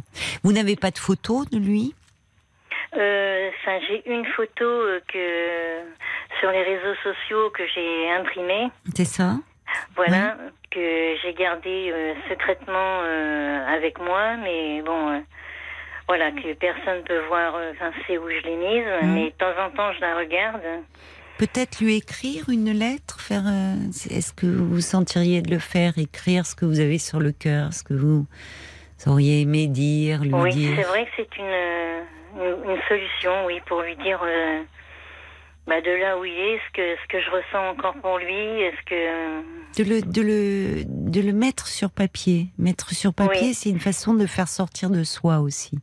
Et pouvoir la relire après quand euh, je me sens pas bien. Ou... Oui, si vous en avez, si vous en éprouvez le besoin. Oui, Mais je, je pense, euh, je, je pense aussi que en fait vous avez en vous la, la solution puisque vous m'appelez ce soir pour en parler. et Vous dites j'ai besoin d'en parler, mais Oui. euh, vous euh, évidemment c'est pas à votre mari qu'il faut en parler. Euh, et et, ben, les gens, ça peut être compliqué, même les amis, parce qu'au fond, vous avez été euh, cette amie, elle apporte un jugement. Oui, Les gens, ils se projettent parfois, vous voyez, on ne sait pas ce qu'elle vit, elle dans son couple ou quoi. Bon, donc ça peut, c'est pas sans risque. Donc, Oui, si vous en parlez finalement, et je pense euh, que quelques entretiens vous ferez du bien déjà. En parler à quelqu'un dont c'est le métier, qui est psychothérapeute, euh, donc c'est confidentiel, c'est anonyme oui, c'est vrai. pouvoir être un peu accompagné, parler de, de, de la peine que vous ressentez et au fond de cette double peine de ne pas pouvoir en parler avec un peu un sentiment de culpabilité parce que là c'est comme si vous me dites oh oui mais euh, mon mari va se demander pourquoi je vais voir un psy mais il y a des choses qui relèvent de l'intimité et c'est pas trahir l'autre que euh, on peut à un moment euh, porter quelque chose qui est douloureux Oui. et, et, et pour ne pas le faire porter à l'autre, parce que ça ne concerne pas la relation euh, que l'on a avec lui, le, le problème c'est pas votre mari, c'est pas votre Bah oui. relation qui est en souffrance, c'est Ah quelque chose tout. entre vous et vous et cet homme et ce que ça a fait renaître en vous. Donc, plutôt que de lui faire porter à lui, allez en, oui, Oui. en parler à quelqu'un. Et je pense que vous allez, euh, ça va vous apaiser, vous soulager. Oui, puis je suis pas obligée. Voilà, j'ai pas. euh, Mais vous, je peux, je peux prétexter, ben, aller- d'aller faire une, une course. Mais ou- évidemment. Enfin, vous- Voilà. exactement. Vous sortez, euh, vous êtes libre de vos mouvements Oui, Et- voilà. et vous ne lui enlevez rien à votre mari. Ah non, non. Au contraire, c'est que vous me dites, vous avez des projets, vous venez d'acheter cette maison. Au Hmm. contraire, vous allez pouvoir repartir dans ce, être plus proche de lui encore, Oui. repartir dans, dans ses projets, dans la vie. Voyez, là où vous êtes bloqué sur votre peine. Bah oui, parce qu'en plus, l'année prochaine, euh, avec mon mari, on a le projet aussi, euh, un très grand projet Oui. qui, nous, qui me tient à cœur depuis mon enfance. c'est d'aller euh, en Autriche voir la maison de, Sissi- de Sissi impératrice. Ah, d'accord. Et pour moi, c'est mon rêve d'enfant. Et l'année prochaine, euh, on va partir un mois en Autriche. Oh, bah c'est Donc, mignon. Il veut euh, vous voilà. faire plaisir. Vous Oui. allez. Ah là là, bah alors, il faut que vous soyez en forme. Oui. Pour, euh, voyez, il faut que Oui. vous soyez en forme. Et d'ici l'année prochaine, euh, vous allez l'être. Je vous dis, je- moi, je, je, je vous dis pas de vous lancer dans une psychothérapie. euh, C'est Oui. d'avoir quelques échanges. Voilà. euh, besoin, même si, si, où vous pourrez, où vous allez euh, un peu vous, parce que c'est comme si, c'est, c'est- déjà vous êtes dans le- la peine, le chagrin d'avoir Oui. perdu euh, bah, ce, cet homme, mais en plus, il y a quelque chose un peu d'une culpabilité de devoir euh, le cacher. Enfin, Oui, vous voyez, vrai. comme si, euh, bon, alors que bah, votre peine, elle vous appartient, et c'est bien un peu de vous en délester. Mm. Vraiment. oui, c'est vrai. faut que bah, je vais je vais consulter, je vais chercher un. Oui, demandez à votre médecin traitant même au besoin. Voyez, Oui, vous voilà. pouvez, ils ont. Enfin, je vous dis ça parce que souvent ils ont des. Ils travaillent en réseau, il a peut-être quelqu'un à vous demander. Il, il vous dira pas forcément pourquoi. Enfin, vous n'êtes pas obligé. Oui, voilà. Voyez, vous dites en ce moment, je me sens un peu, Voilà, j'ai j'ai besoin, de de, peine. J'ai un- perdu quelqu'un de proche et vous pouvez même le dire. hein, j'ai besoin de, de voir quelqu'un. Voilà. Voilà, oui. Je vois qu'il y a des Oui. réactions qui sont arrivées pour vous, ma chère Patricia. Oui. Vous voulez qu'on les écoute? Ah oui, oui, bien sûr. Eh ben allons-y. Il y a Papy Pic qui dit moi je vous comprends et quand on ne peut pas parler il faut écrire. Et à l'inverse il y a Catherine qui dit ah écrire une lettre c'est quand même prendre le risque que la lettre soit trouvée C'est et que vous photo, soyez c'est accusé vrai. de ce que vous n'avez pas fait. Donc euh, il faut quand même faire C'est attention. vrai, euh, oui, c'est la raison Oui. finalement. Il y a Sacha, Ouais. euh, il a l'impression qu'au travers de- des retrouvailles avec ce premier amour, vous soyez en quête d'un morceau de vous-même que vous avez délaissé. Oui. Et puis il y a la C'est d'Annecy qui vous conseille quand même de prévoir quoi dire à votre mari s'il s'en rend compte, par exemple, ou quelque chose d'assez banal comme j'avais besoin de revenir un peu sur mon enfance, sur ma relation avec mes parents. Puis voilà. Oui, c'est vrai. C'est. Bon, c'est Oui, c'est ça. Si, euh, enfin, en tout cas, qu'il ne se sente pas lui mis en cause. Oui, voilà. Dire Et- si jamais, vous voyez, il apprenait, mais bon, je vous dis, c'est, euh, dire, écoute, je, je- depuis quelque temps, je me sentais un peu, euh, un peu plus un- triste. Enfin, je, Voilà, mais je pense que c'est lié à moi, un peu Voilà. nostalgique, que ça n'a rien à voir avec toi et que c'est pour cette raison que je ne t'en avais pas parlé. Et puis si vous allez en Autriche, il y a Céline qui Voilà. vous euh, dit aussi d'aller visiter Innsbruck, qui est la cité des Habsbourg, et vous aurez déjà un peu des récits de Sissi. Oui, Ah, bah alors voilà, un beau voyage en perspective. Ça va Ah vous oui. mettre du, du baume au cœur. ah oui. C'est votre ben, côté un peu princesse, romantique qui ressurgit aussi à travers cette histoire. Tout à fait. Histoire, ben oui, c'est ça, c'est la jeune fille que vous étiez, Oui, c'est vrai que ça a toujours été mon. Si, si, ça a toujours été mon. votre héroïne. Voilà. Ah ben elle a bercé euh, la vie de nombreuses euh, petites filles. Oui, Alors il y, a y Bambi qui dit votre jolie relation secrète va finir par vous oppresser et consulter un thérapeute euh, ne, Oui. ne trahira en rien ce qui vous pèse. On peut en avoir besoin sans être obligé d'en détailler le contenu, même à votre médecin d'ailleurs. Oui, voilà, je peux prendre directement un rendez-vous. Ah, alors il y a l'homme au camélia qui revient sur la lettre et je trouve que c'est c'est symbolique. Il dit moi je l'écrirai cette lettre et je l'enverrai au ciel en la brûlant. Ah, c'est oui, c'est une très bonne Il y idée, a oui. quelque chose de symbolique, comme si c'est entre vous, Mm. voilà, mais c'est c'est dit. Il y a des mots qui ont été exprimés et, euh, et quelque chose, oui, enfin, un rituel, quelque chose Oui. autour de ça. Parce qu'au fond, là, vous êtes dans idée. un deuil, mais sans pouvoir l'exprimer. Oui. Et on a besoin de rituels pour euh, humaniser Je- un peu cela. Je pense que je vais faire déjà en premier lieu cette lettre. Et je vais Mais vous ne la gardez pas. Je, Voilà, je suis d'accord avec vous parce que je n'y avais pas pensé. Euh, en fait, c'est, elle est écrite, elle est dite, elle part. Voilà, elle. euh, mais c'est vrai qu'il ne faudrait pas que votre mari tombe là-dessus et, et s'imagine des choses qui, qui n'ont pas, Qui voyez, pas lieu. et Voilà, qui, qui ouais. ça pourrait le rendre malheureux. C'est pas le but. Le but, c'est au contraire de vous alléger un peu de votre peine. Et puis, bah voilà, c'est des pensées comme ça qui sont envoyées. Et Mhm. on connaît aussi parfois la force des, des pensées, des. Oui. C'est vrai que c'est une très bonne idée. J'irais pas, j'ai- j'avais pas pensé du tout à, à cette idée-là. Mais merci à l'homme camélia, parce qu'il y a quelque chose Oui, de symbolique dans, dans certaines euh, Oui. religions. En plus, le, le feu le, le- a quelque chose de, de purificateur. De... Oui. Donc, euh, il y a une très belle symbolique. Mais je vais suivre son conseil. Ah ben voilà, ma chère Patricia, je vous embrasse. Moi aussi, Je vous souhaite une belle et- soirée et puis ben, vous pourrez nous rappeler quand vous aurez fait votre voyage en Autriche. Voilà, je vous raconterai mon superbe voyage et Avec je plaisir. vous enverrai même une petite carte postale. Oh, ben c'est adorable. Et je vous remercie d'avoir été si gentille et, et je vous écoute tous les soirs et vous êtes vraiment euh, super. Oh, ben merci. Je vous embrasse. Au revoir. Je vous embrasse aussi. Au Au revoir. revoir, Patricia. Parlons-nous, Caroline Dublanche sur RTL. Mais je t'aimerais, et oui, après avoir euh, entendu euh, Patricia et cette histoire follement romantique, ben ça s'imposait. Et cette chanson de Francis Cabrel. RTL. 22h, minuit 30. Parlons-nous. Caroline Dublanche sur RTL. Bonsoir Stéphanie. Bonsoir Caroline. Ravie euh, de vous accueillir. Merci de, de prendre mon appel, c'est gentil.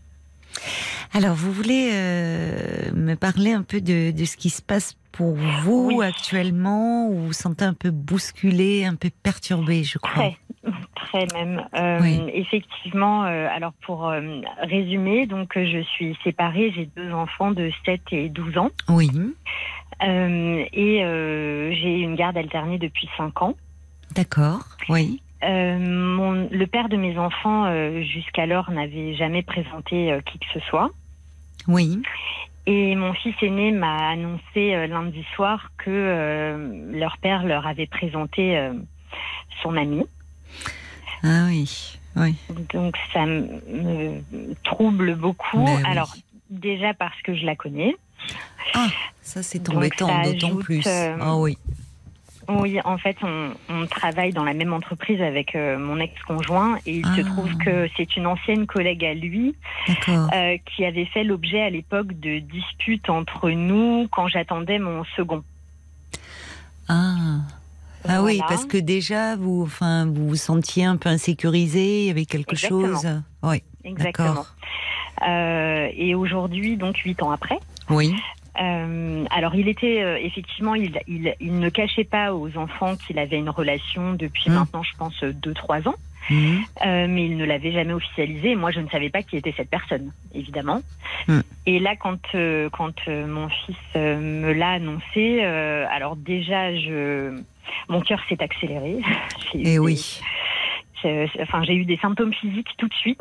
Euh, alors après, Quand il a dit son prénom ou quand vous avez réalisé que c'était elle ou quand j'ai réalisé que c'était elle. Bah, vous aviez eu du nez, hein euh, On me parlait de, des disputes là quand vous attendiez votre second. euh, vous aviez, Oui, vous aviez du des- feeling finalement les. Disons qu'il y avait des bruits de couloir, comme quoi ils étaient souvent ensemble, euh, etc. Oui, enfin vous sentiez, euh, on connaît qu'il y avait c'est quelqu'un qui pourrait lui plaire, même si à ce moment-là il n'y avait rien.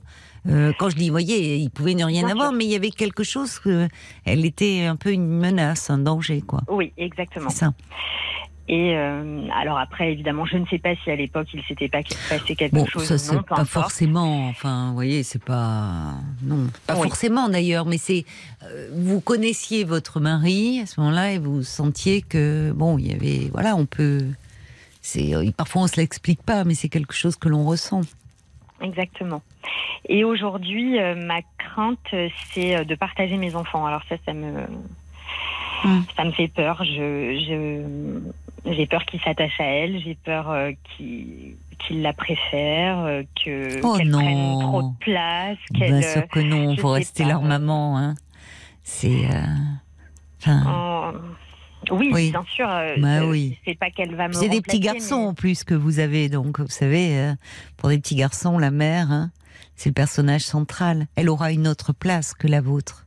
Mais ça montre à quel point, et c'est c'est compréhensible, hein, Stéphanie, à quel point ça vous bouleverse. C'est jamais euh, c'est jamais simple hein, d'accepter euh, quand on apprend que quelqu'un que l'on a aimé, avec qui bah, vous avez eu des, des enfants, euh, qu'il y a il y a une autre femme qui, a une- comme si cette femme prenait un peu votre place au fond. Enfin, Oui, voilà, c'est Ça. qu'il y a deux sujets en fait. Il y a la thématique euh, enfant, Voilà. effectivement, qui me qui me touche, qui m'affecte, Mm. et il y a aussi le fait effectivement euh, euh, de savoir que euh, ben, lui va reconstituer une famille, etc., Oui. et que moi de mon côté je suis seule avec les enfants. pour le je- moment, pour le moment, Oui, vous ça êtes, fait un petit moment quand même. Bah, ça coup. fait un petit moment, mais vous savez, chacun, euh, on n'avance pas, vous êtes différents, euh, chacun. euh, ça vous renvoie, oui, au fait que lui, il avance et vous, Et vous, moi, êtes seul. Oui, mais c'est, enfin, euh, c'est, c'est compréhensible et que vous ressentiez cela. Enfin, ça serait, ça serait le contraire qui serait surprenant, au fond, parce que parce que vous avez vécu une histoire d'amour avec cet homme. Euh, Oui, c'est sûr, Enfin, mais ça m'angoisse. En fait, je, je suis quelqu'un de très anxieux. hum. Et ce qui m'ennuie, euh, c'est que ça m'a. Alors, que effectivement, ce ne soit pas neutre, euh, oui, mais que ça me. Ça me m'angoisse autant, je trouve que c'est disproportionné. Vous êtes très angoissé là.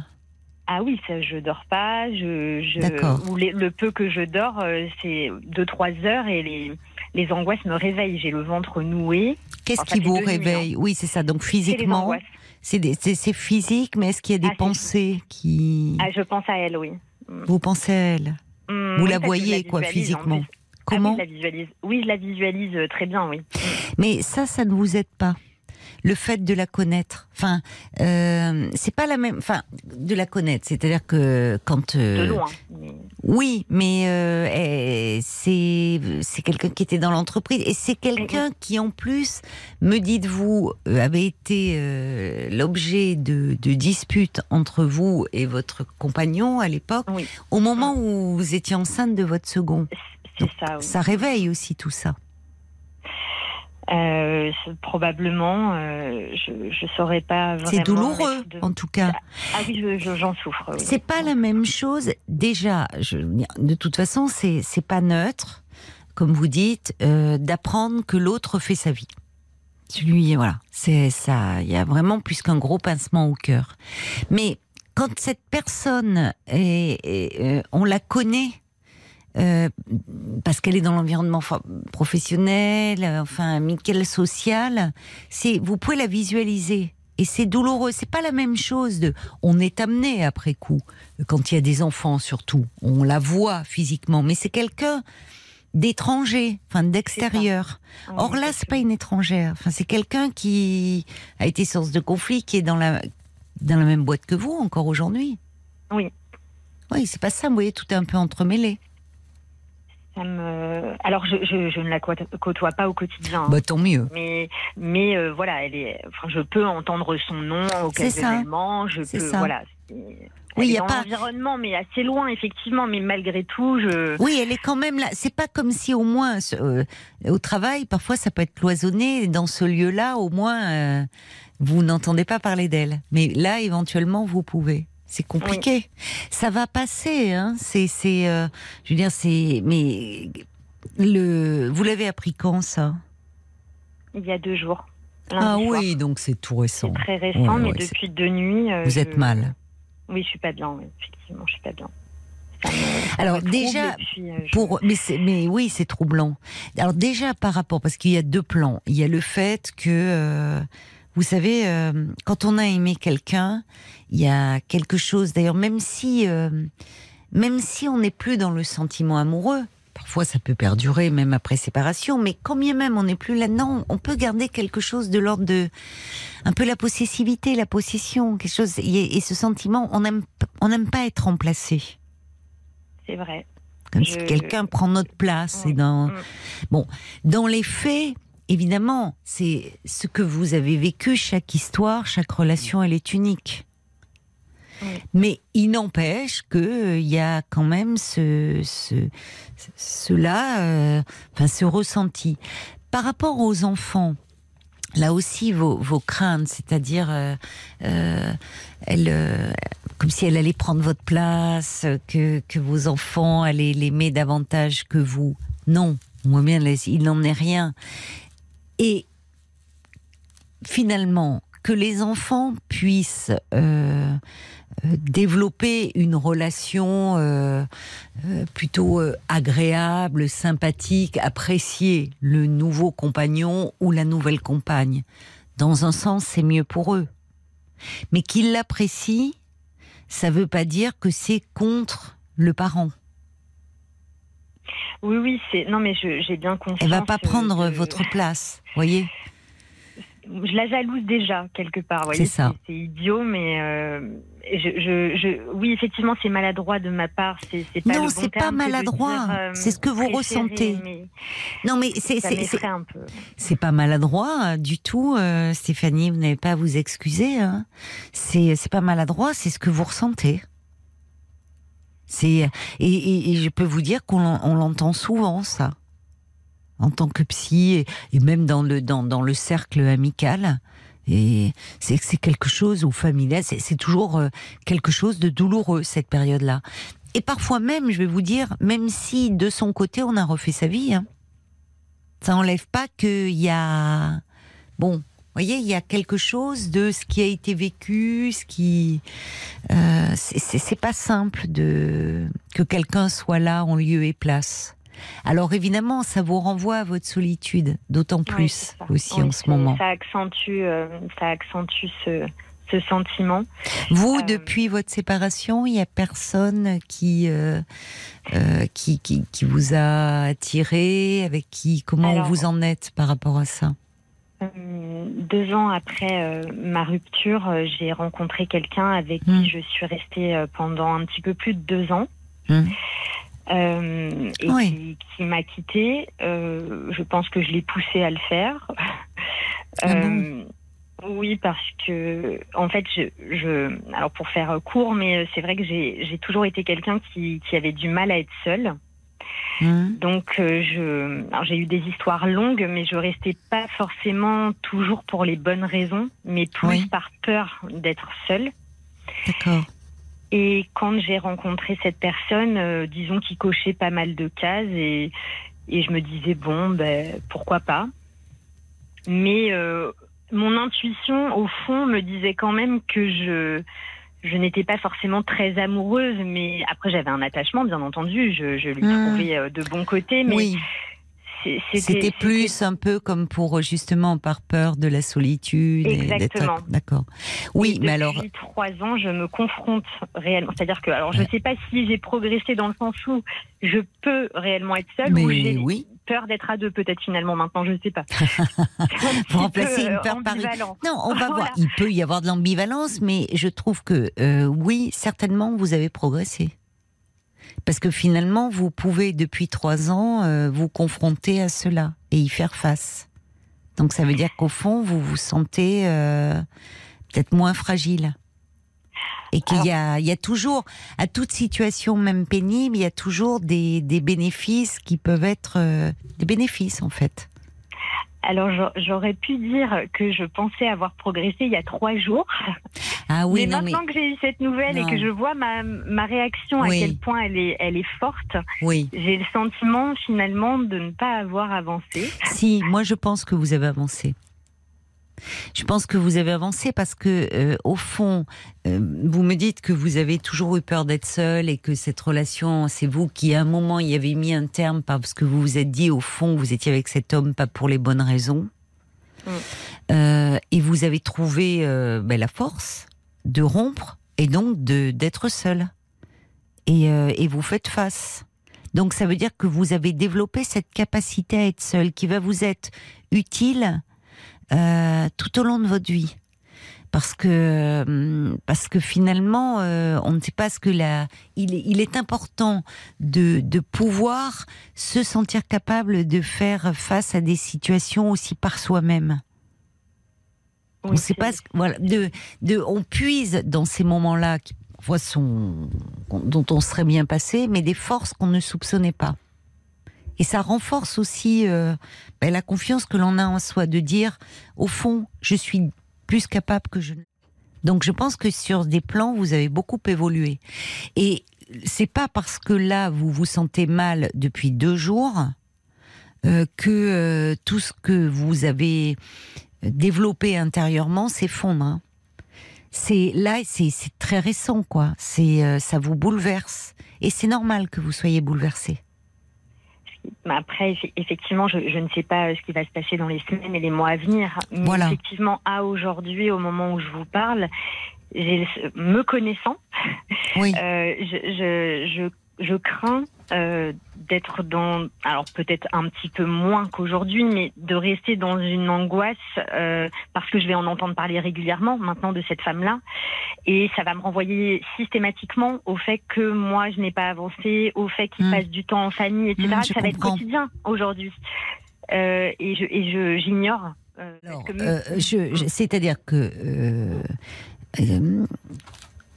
pour ne pas rester dans cette angoisse, si ça devait perdurer, à ce Mhm. moment-là, il serait important d'être un peu accompagné. Vous voyez, de Mhm. trouver un accompagnement, de, de, de, de ne pas rester. euh, parce que vous avez raison.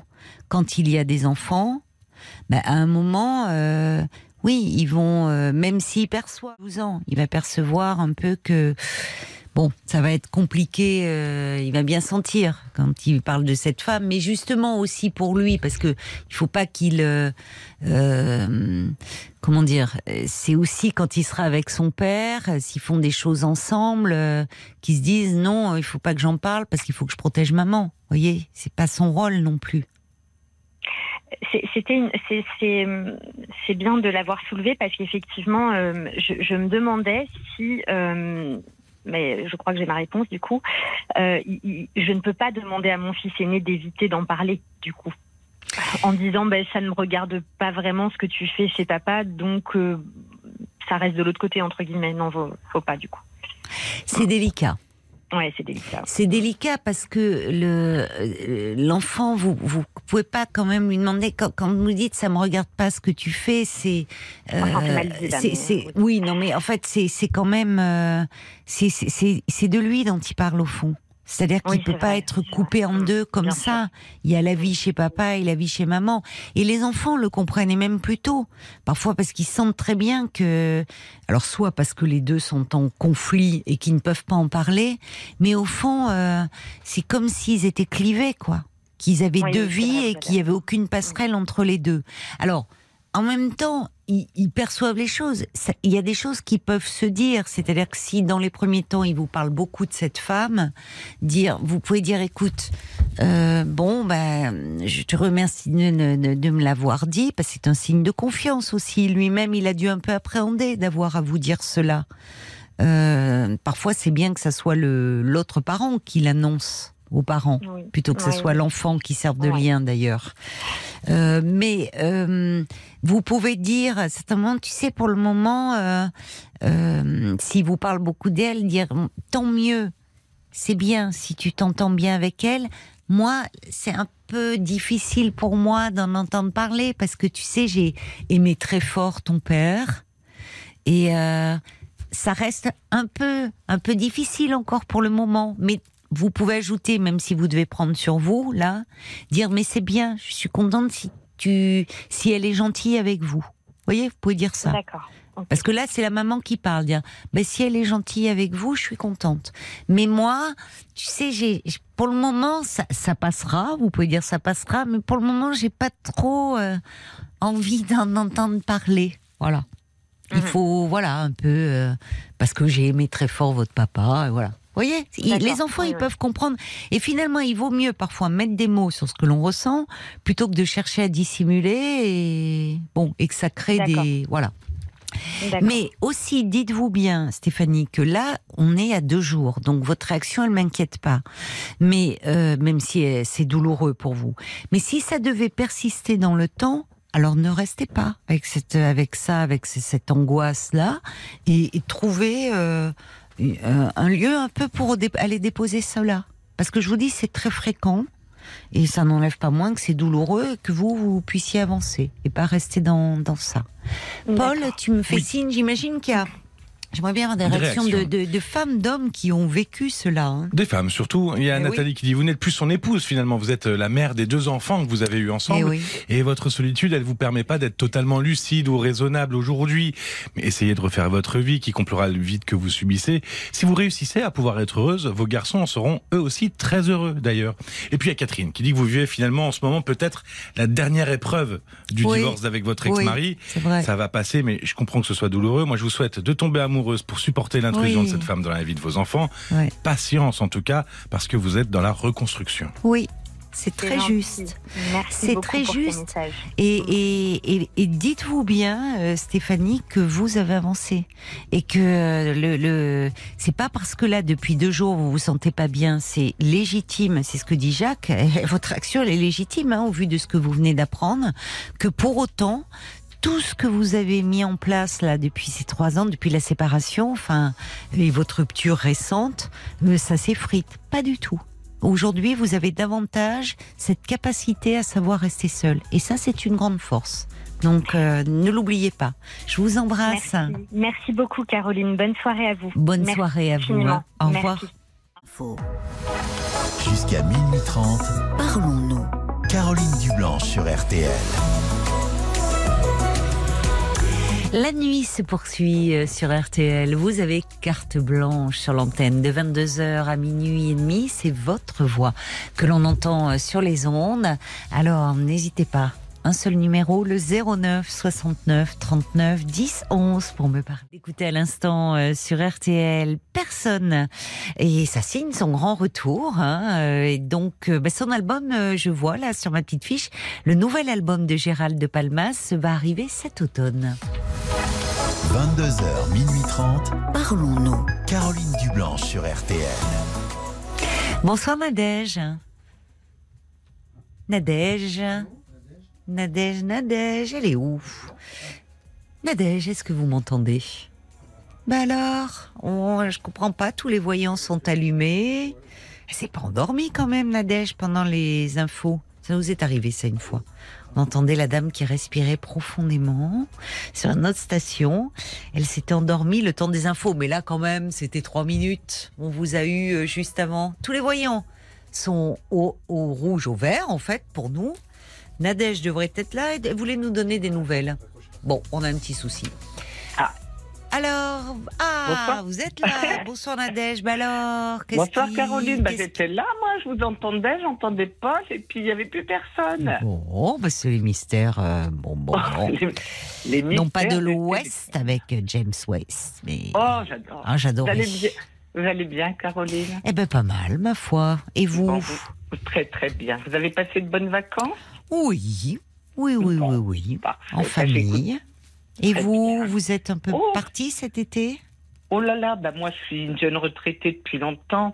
Je vous avais à l'époque, vous allez se souvenir de moi, je vais faire vite, euh, appelé sous le pseudo de Bernadette. Et je vous avais fait rire parce que je vous avais dit que j'avais un mobilo, que je vivais dans la Ah, nature. Est-ce oui. que vous vous en Ah ben Bernadette dans son mobilhome, oui, je me souviens de vous. Voilà, et Bernadette, en fait, c'est mon deuxième prénom. Ah, d'accord. Et Et votre mon premier, c'est Nadège. Voilà. Et alors vous êtes toujours dans votre mobilhome Eh ben non. Parce que vous l'aviez, vous l'aviez, euh, rafraîchissez-moi la mémoire, là, vous, vous l'aviez euh, acheté au moment de la retraite, ce mobilhome Oui, c'est ça. C'est Un ça, peu- hein. Un petit peu après, voilà. Et Oui. puis, et voilà, j'avais quitté la région parisienne. Et Oui. puis, je suis arrivée en Vendée, une belle région, où je me plais beaucoup. Et l'année dernière, vous avez appelé aussi pour euh, vous annoncer le décès de mon frère, et puis qu'on nous avait rien dit, patati patata. Bon, enfin voilà, tout ça, c'est derrière. Vous n'aviez pas euh, été informé, c'est ça, oui, de, Voilà. Ouais, ouais. du décès. Oui. Oui, tout Mais parce que ça a été dans des circonstances un peu particulières. Oui, aussi, tout hein, à fait. je ne vais pas revenir là-dessus. Moi, c'était déjà vous donner, ben, prendre de vos nouvelles, vous tirer mon chapeau bas à toute l'équipe. Oh, bah c'est Mais gentil. vraiment, ah bah c'est euh, c'est pas de la. C'est gentil d'appeler pour prendre de nos nouvelles. Eh ben, oui, quand même. D'habitude, êtes- c'est nous qui prenons de vos nouvelles. Alors, figurez-vous que j'ai vendu mon mobilo. ah, vous l'avez trouvé- vendu Oui, parce que voilà, j'ai avancé dans la vie. Moi, euh, je passe pas les marches arrière, je passe les marches avant.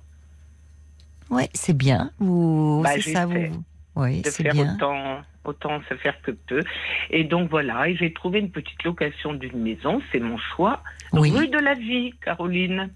Rue de la Vie. Alors, elle est pas belle la vie? Oh, alors formidable. Alors ça, franchement, pour un nouveau départ, c'est génial. Je savais pas qu'il existait des rues de la vie. Eh ben, écoutez, si. Et pourquoi? Parce Alors c'est une petite rue, c'est une grande rue. Elle est comment Rue de la vie? On, on imagine Oh, ça, c'est majestueux. D82 Elle est droite? Oui, elle est droite. Mais si vous voulez, j'ai une petite rue à côté et il y a le, la rivière La Vie qui passe. Ah bah alors dites-moi quel symbole? Ah bah je vous dis que c'est plus qu'un symbole. Euh, Autant l'année dernière j'en ai bavé que cette année c'est que du bon. C'est une année 6. Oui. Il paraît-il que c'est Oui. ma bonne année. Voilà. Alors là, vous vous êtes dit, euh, c'est pour moi là. C'est et alors dans dans cette, euh, vous vous êtes, il y a combien de temps que vous êtes installé dans cette maison alors en Depuis le- location? Depuis le 15 février. Ah donc ça fait un petit moment déjà. Donc ça y est, vous êtes bien installé, euh, vous avez Ah bah, trouvé si vos vous- marques. Bah, si C'est plus grand que dans votre mobilhome. Bah, Vous pouvez vous déployer grand. un peu. C'est ça, c'est surtout l'extérieur et j'ai bêché, j'ai créé un jardin que j'ai bêché de mes, de mes gros pieds et de mes petites mains. Donc, j'ai- fait des salades, j'ai fait des choux, des tomates, tout a poussé. Oh, bah c'est chouette. Bah forcément, en rue de la vie, ça ne peut que pousser. Voilà, exactement. Donc, Ah, voilà, bah alors vous avez euh, donc votre jardin potager. C'est ça. Vous mangez vos légumes du jardin. Elles Voilà. étaient bonnes vos tomates? Oh, excellente, Caroline. Vraiment, j'aurais pu vous en envoyer. Il y en a encore des verts. Alors, un, Oh, j'en un ai fait une cure cet été. J'adore Eh ça, ben, moi. Alors, un Euh, petit conseil pour les tomates. Quand elles ne veulent pas mûrir, Faut leur montrer nos fesses, c'est ça? Eh ben, pas du tout. Parce que dit mon père, il dit voilà, c'est ça, allez hop. Hein, c'est ça, mettez-vous de nu Voilà. ça. Et elles une rougissent. Voilà, j'ai une amie qui m'a donné un, un scoop. Euh, ça, je peux le donner à tout le monde. Vous le mettez avec des bananes dans une corbeille à fruits. Et ben, Ah. je vous assure que j'ai testé ça et ça marche. Ah, ben merci alors pour le tuyau, Oui. parce que je trouve que là, depuis que je suis revenue, bouf, les tomates là, bon, je sais, ben évidemment, celles du jardin de mon père, elles sont, elles sont sucrées, on les mangerait sans rien, Voilà, quoi, la croque au sel, comme ça, en, dans, dans les ratatouilles, les tomates Voilà. farcies, les, Voilà. bon, bon, bon, avec du, des- des- du thon, mayonnaise dedans, enfin moi, la pas- tomate pas- tous les pas- jours. Pas la mayonnaise. Alors, comme je sais que vous êtes une épicurienne, et moi de même, eh bien, euh, c'est ma deuxième passion, la cuisine. Et justement, voilà, j'ai, c'est une amie qui est à Villeneuve-sur-Lot qui m'a dit, tu mets des bananes dans une corbeille. Ah ben ça alors, c'est une super Ah ben, idée. Ah, Et alors là, marche, comme hein. on a on a un enfant de, de maraîcher là, Marc, hein, euh, qui me dit eh oui, mais pourquoi aussi? C'est parce que les tomates elles sont pas passées dans le frigo quand elles sortent du jardin Ah, comme ça. Mais d'ailleurs, mais c'est ça. C'est que euh, évidemment, c'est ça change tout, hein, parce que là on mange des trucs comme ça, c'est passé dans le frigo, ça Ah, ça coupe tout. pas. Moi, jamais, je ne mets jamais mes légumes après, quand ils sont cuits ou euh, semi-préparés pour euh, manger une heure après, bien sûr, un petit peu pour les rafraîchir. Voilà. Alors ben Voilà, j'ai voilà. noté, mais d'autant plus tiens, j'ai fait ma première ratatouille moi ce week-end. Ah, C'était trop bon. Ouais. Vous voyez, arrivé à plus de 50 balais, la fille, ça y est, elle est fière d'avoir fait une ratatouille. Yeah, yeah, Oh, yeah, avec des légumes achetés. Ben, elle était trop bonne. Eh bien, écoutez, vous, euh, je vous Avec un à- œuf à sur le plat, j'adore ça. Je vous invite à venir manger des tomates euh, en Vendée euh, quand vous voulez. Ah, ben c'est adorable. Voilà, C'est puis adorable. Donc vous, c'est bien, voilà. là, vous êtes un nouveau départ dans une, Oh là là, euh, tout- dans tout une, dans rue de la vie. euh, Voilà. Vraiment. Tout va bien. Et voilà, moi je dis, vous savez, j'avais un ancien patron euh, quand les filles parlaient de problèmes, il disait toujours mesdames, il n'y a pas de problème, il n'y a que des solutions. Et ça m'a marqué ça. c'est bien un patron qui réagit comme ça. Ah, ben, et en C'est plus c'était un encourageant. breton, un breton. Oui. Et je vous assure, ils sont bien voilà, les donc, Bretons. euh, Oh, ils sont formidables. Ah, moi j'adore la. Bretagne. Ah ben j'y pars là, je vais sur l'Agnon chez ma sœur là-bas bientôt. D'accord, d'accord. Voilà, et puis à, à la quai, quai Portrieux, ou quai, je sais pas, Saint-Quai, Saint-Quai Portrieux. Et donnez pas trop l'adresse. Mais alors dites-moi, vous euh, vous regrettez pas votre mobilhome alors? Ah, du tout, du tout, Non. du tout. Non. Aucun. Mais vous savez, Caroline, je- j'essaye de, de passer les vitesses, de vivre sans regret. Euh, je vous avais peut-être dit que j'avais fait un cancer du sein, ça y a presque Oui. 10 ans. Oui. Ça va bien. Et puis voilà, j'essaie de positiver, de m'entourer de gens sympas. Et cette année, bah, c'était l'auberge espagnole. Il y a plein de gens qui sont passés chez moi. C'est vrai? Ah Ouais, oui et les, et les derniers qui viennent de repartir, en fait, euh, ils viennent de repartir, il était 15 heures et ils étaient ravis d'avoir fait un petit tour chez moi. Oh, bah c'est chouette. Et oui, c'est l'avantage parce que c'est plus compliqué de recevoir quand vous étiez dans votre mobilhome. Évidemment, là au moins. Non Ah non, pas- non, non, j'avais 20 mètres carrés de terrasse et j'avais 40 mètres carrés de mobilhome. Et puis on Oui, remarquez, je dis ça, mais ça peut être. euh, c'est vrai que maintenant, ils ont, il y en a qui sont très spacieux. Ah, mais sont- comment ça, vous aviez une terrasse dans votre mobilhome? Eh ben, j'avais fait faire une terrasse euh, attenante de 20 Ah. mètres carrés. Mais en était- fait, non, mais attendez, depuis, je réalise que depuis tout à l'heure, vous me parlez mobilhome et moi, je, je pensais van. Ah non. Donc évidemment, non, non, mais tout Ah d'un non, coup, ça me voir. percute parce que c'est le truc de terrasse. Je voyais un van. Vous voyez, moi j'avais dans l'idée, c'est pour ça que j'y étais pas. Je vous voyais au volant d'un van, donc je me Ah disais non, c'est quand un même. berlingot. Je viens d'acheter un berlingot que je fais aménager pour partir en province. Oui, donc effectivement, il y a des mobilhomes euh, qui sont euh, qui sont spacieux. Enfin, il y a des. Oui, oui. maisons, Ah, mais je comprends mieux. Non, non, mais moi je vous voyais au volant d'un van. Vous voyez, donc euh, ce Non, sont ce des petites un- maisons. Oui. Ce sera un berlingot. D'accord, je comprends. Voilà. Je Non, comprends, non, je comprends. euh, Voilà, c'est Bon. formidable. Et puis, j'ai reçu beaucoup de monde, j'ai ouvert ma maison. Enfin, c'était voilà. c'était l'auberge espagnole. Ah, Maintenant, bah c'est chouette. Ouais, je- Vous la fermez la cap ferme. sur la Ouais, Bretagne. Voilà, cap sur la Bretagne. Vous partez Oh, quand? Et il n'y a pas que ça. Non, non, là, je m'en vais dans les Charentes avant. Oui. Voilà, Vénarde. C'est bien puis, maintenant oh, que bah, tout le monde est rentré, que les enfants vont ça. faire leur rentrée des classes. Vous avez bien raison. eh ben il y aura moins moi, de monde sur les plages, il y aura moins de monde partout, tout ça. sera moins cher. D'ailleurs, ben, bonnes vacances à ceux qui ont la chance d'en prendre et qui vont partir là. Euh, parce qu'on en a plein d'auditeurs et d'auditrices qui nous envoient des petites cartes et qui partent en septembre. Voilà, Ah. quand on n'est plus euh, dans le monde du travail, souvent ben, c'est septembre, c'est chouette pour Ah, mais profiter. c'est plus que ça. C'est septembre, octobre, novembre, décembre. C'est toute Voilà. l'année. Ben, vous avez Bah, bien raison de profiter de la vie, ma chère. Nadège. Et en tout cas, merci beaucoup d'avoir appelé Bah, pour euh, prie. Prendre vraiment, nos nouvelles et nous en Ouais. donner. Je suis, on Et est puis, ravis.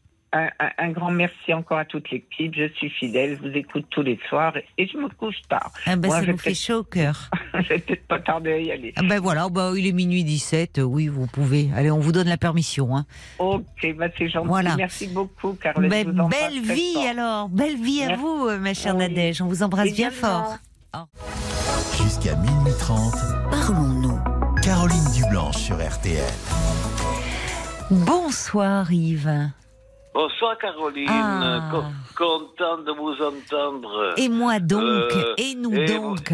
Vous nous avez fait voilà. une peur cette année. Je, et je le sais, je le sais, j'étais pas au rendez-vous de la fête de la musique en Ah. juin dernier.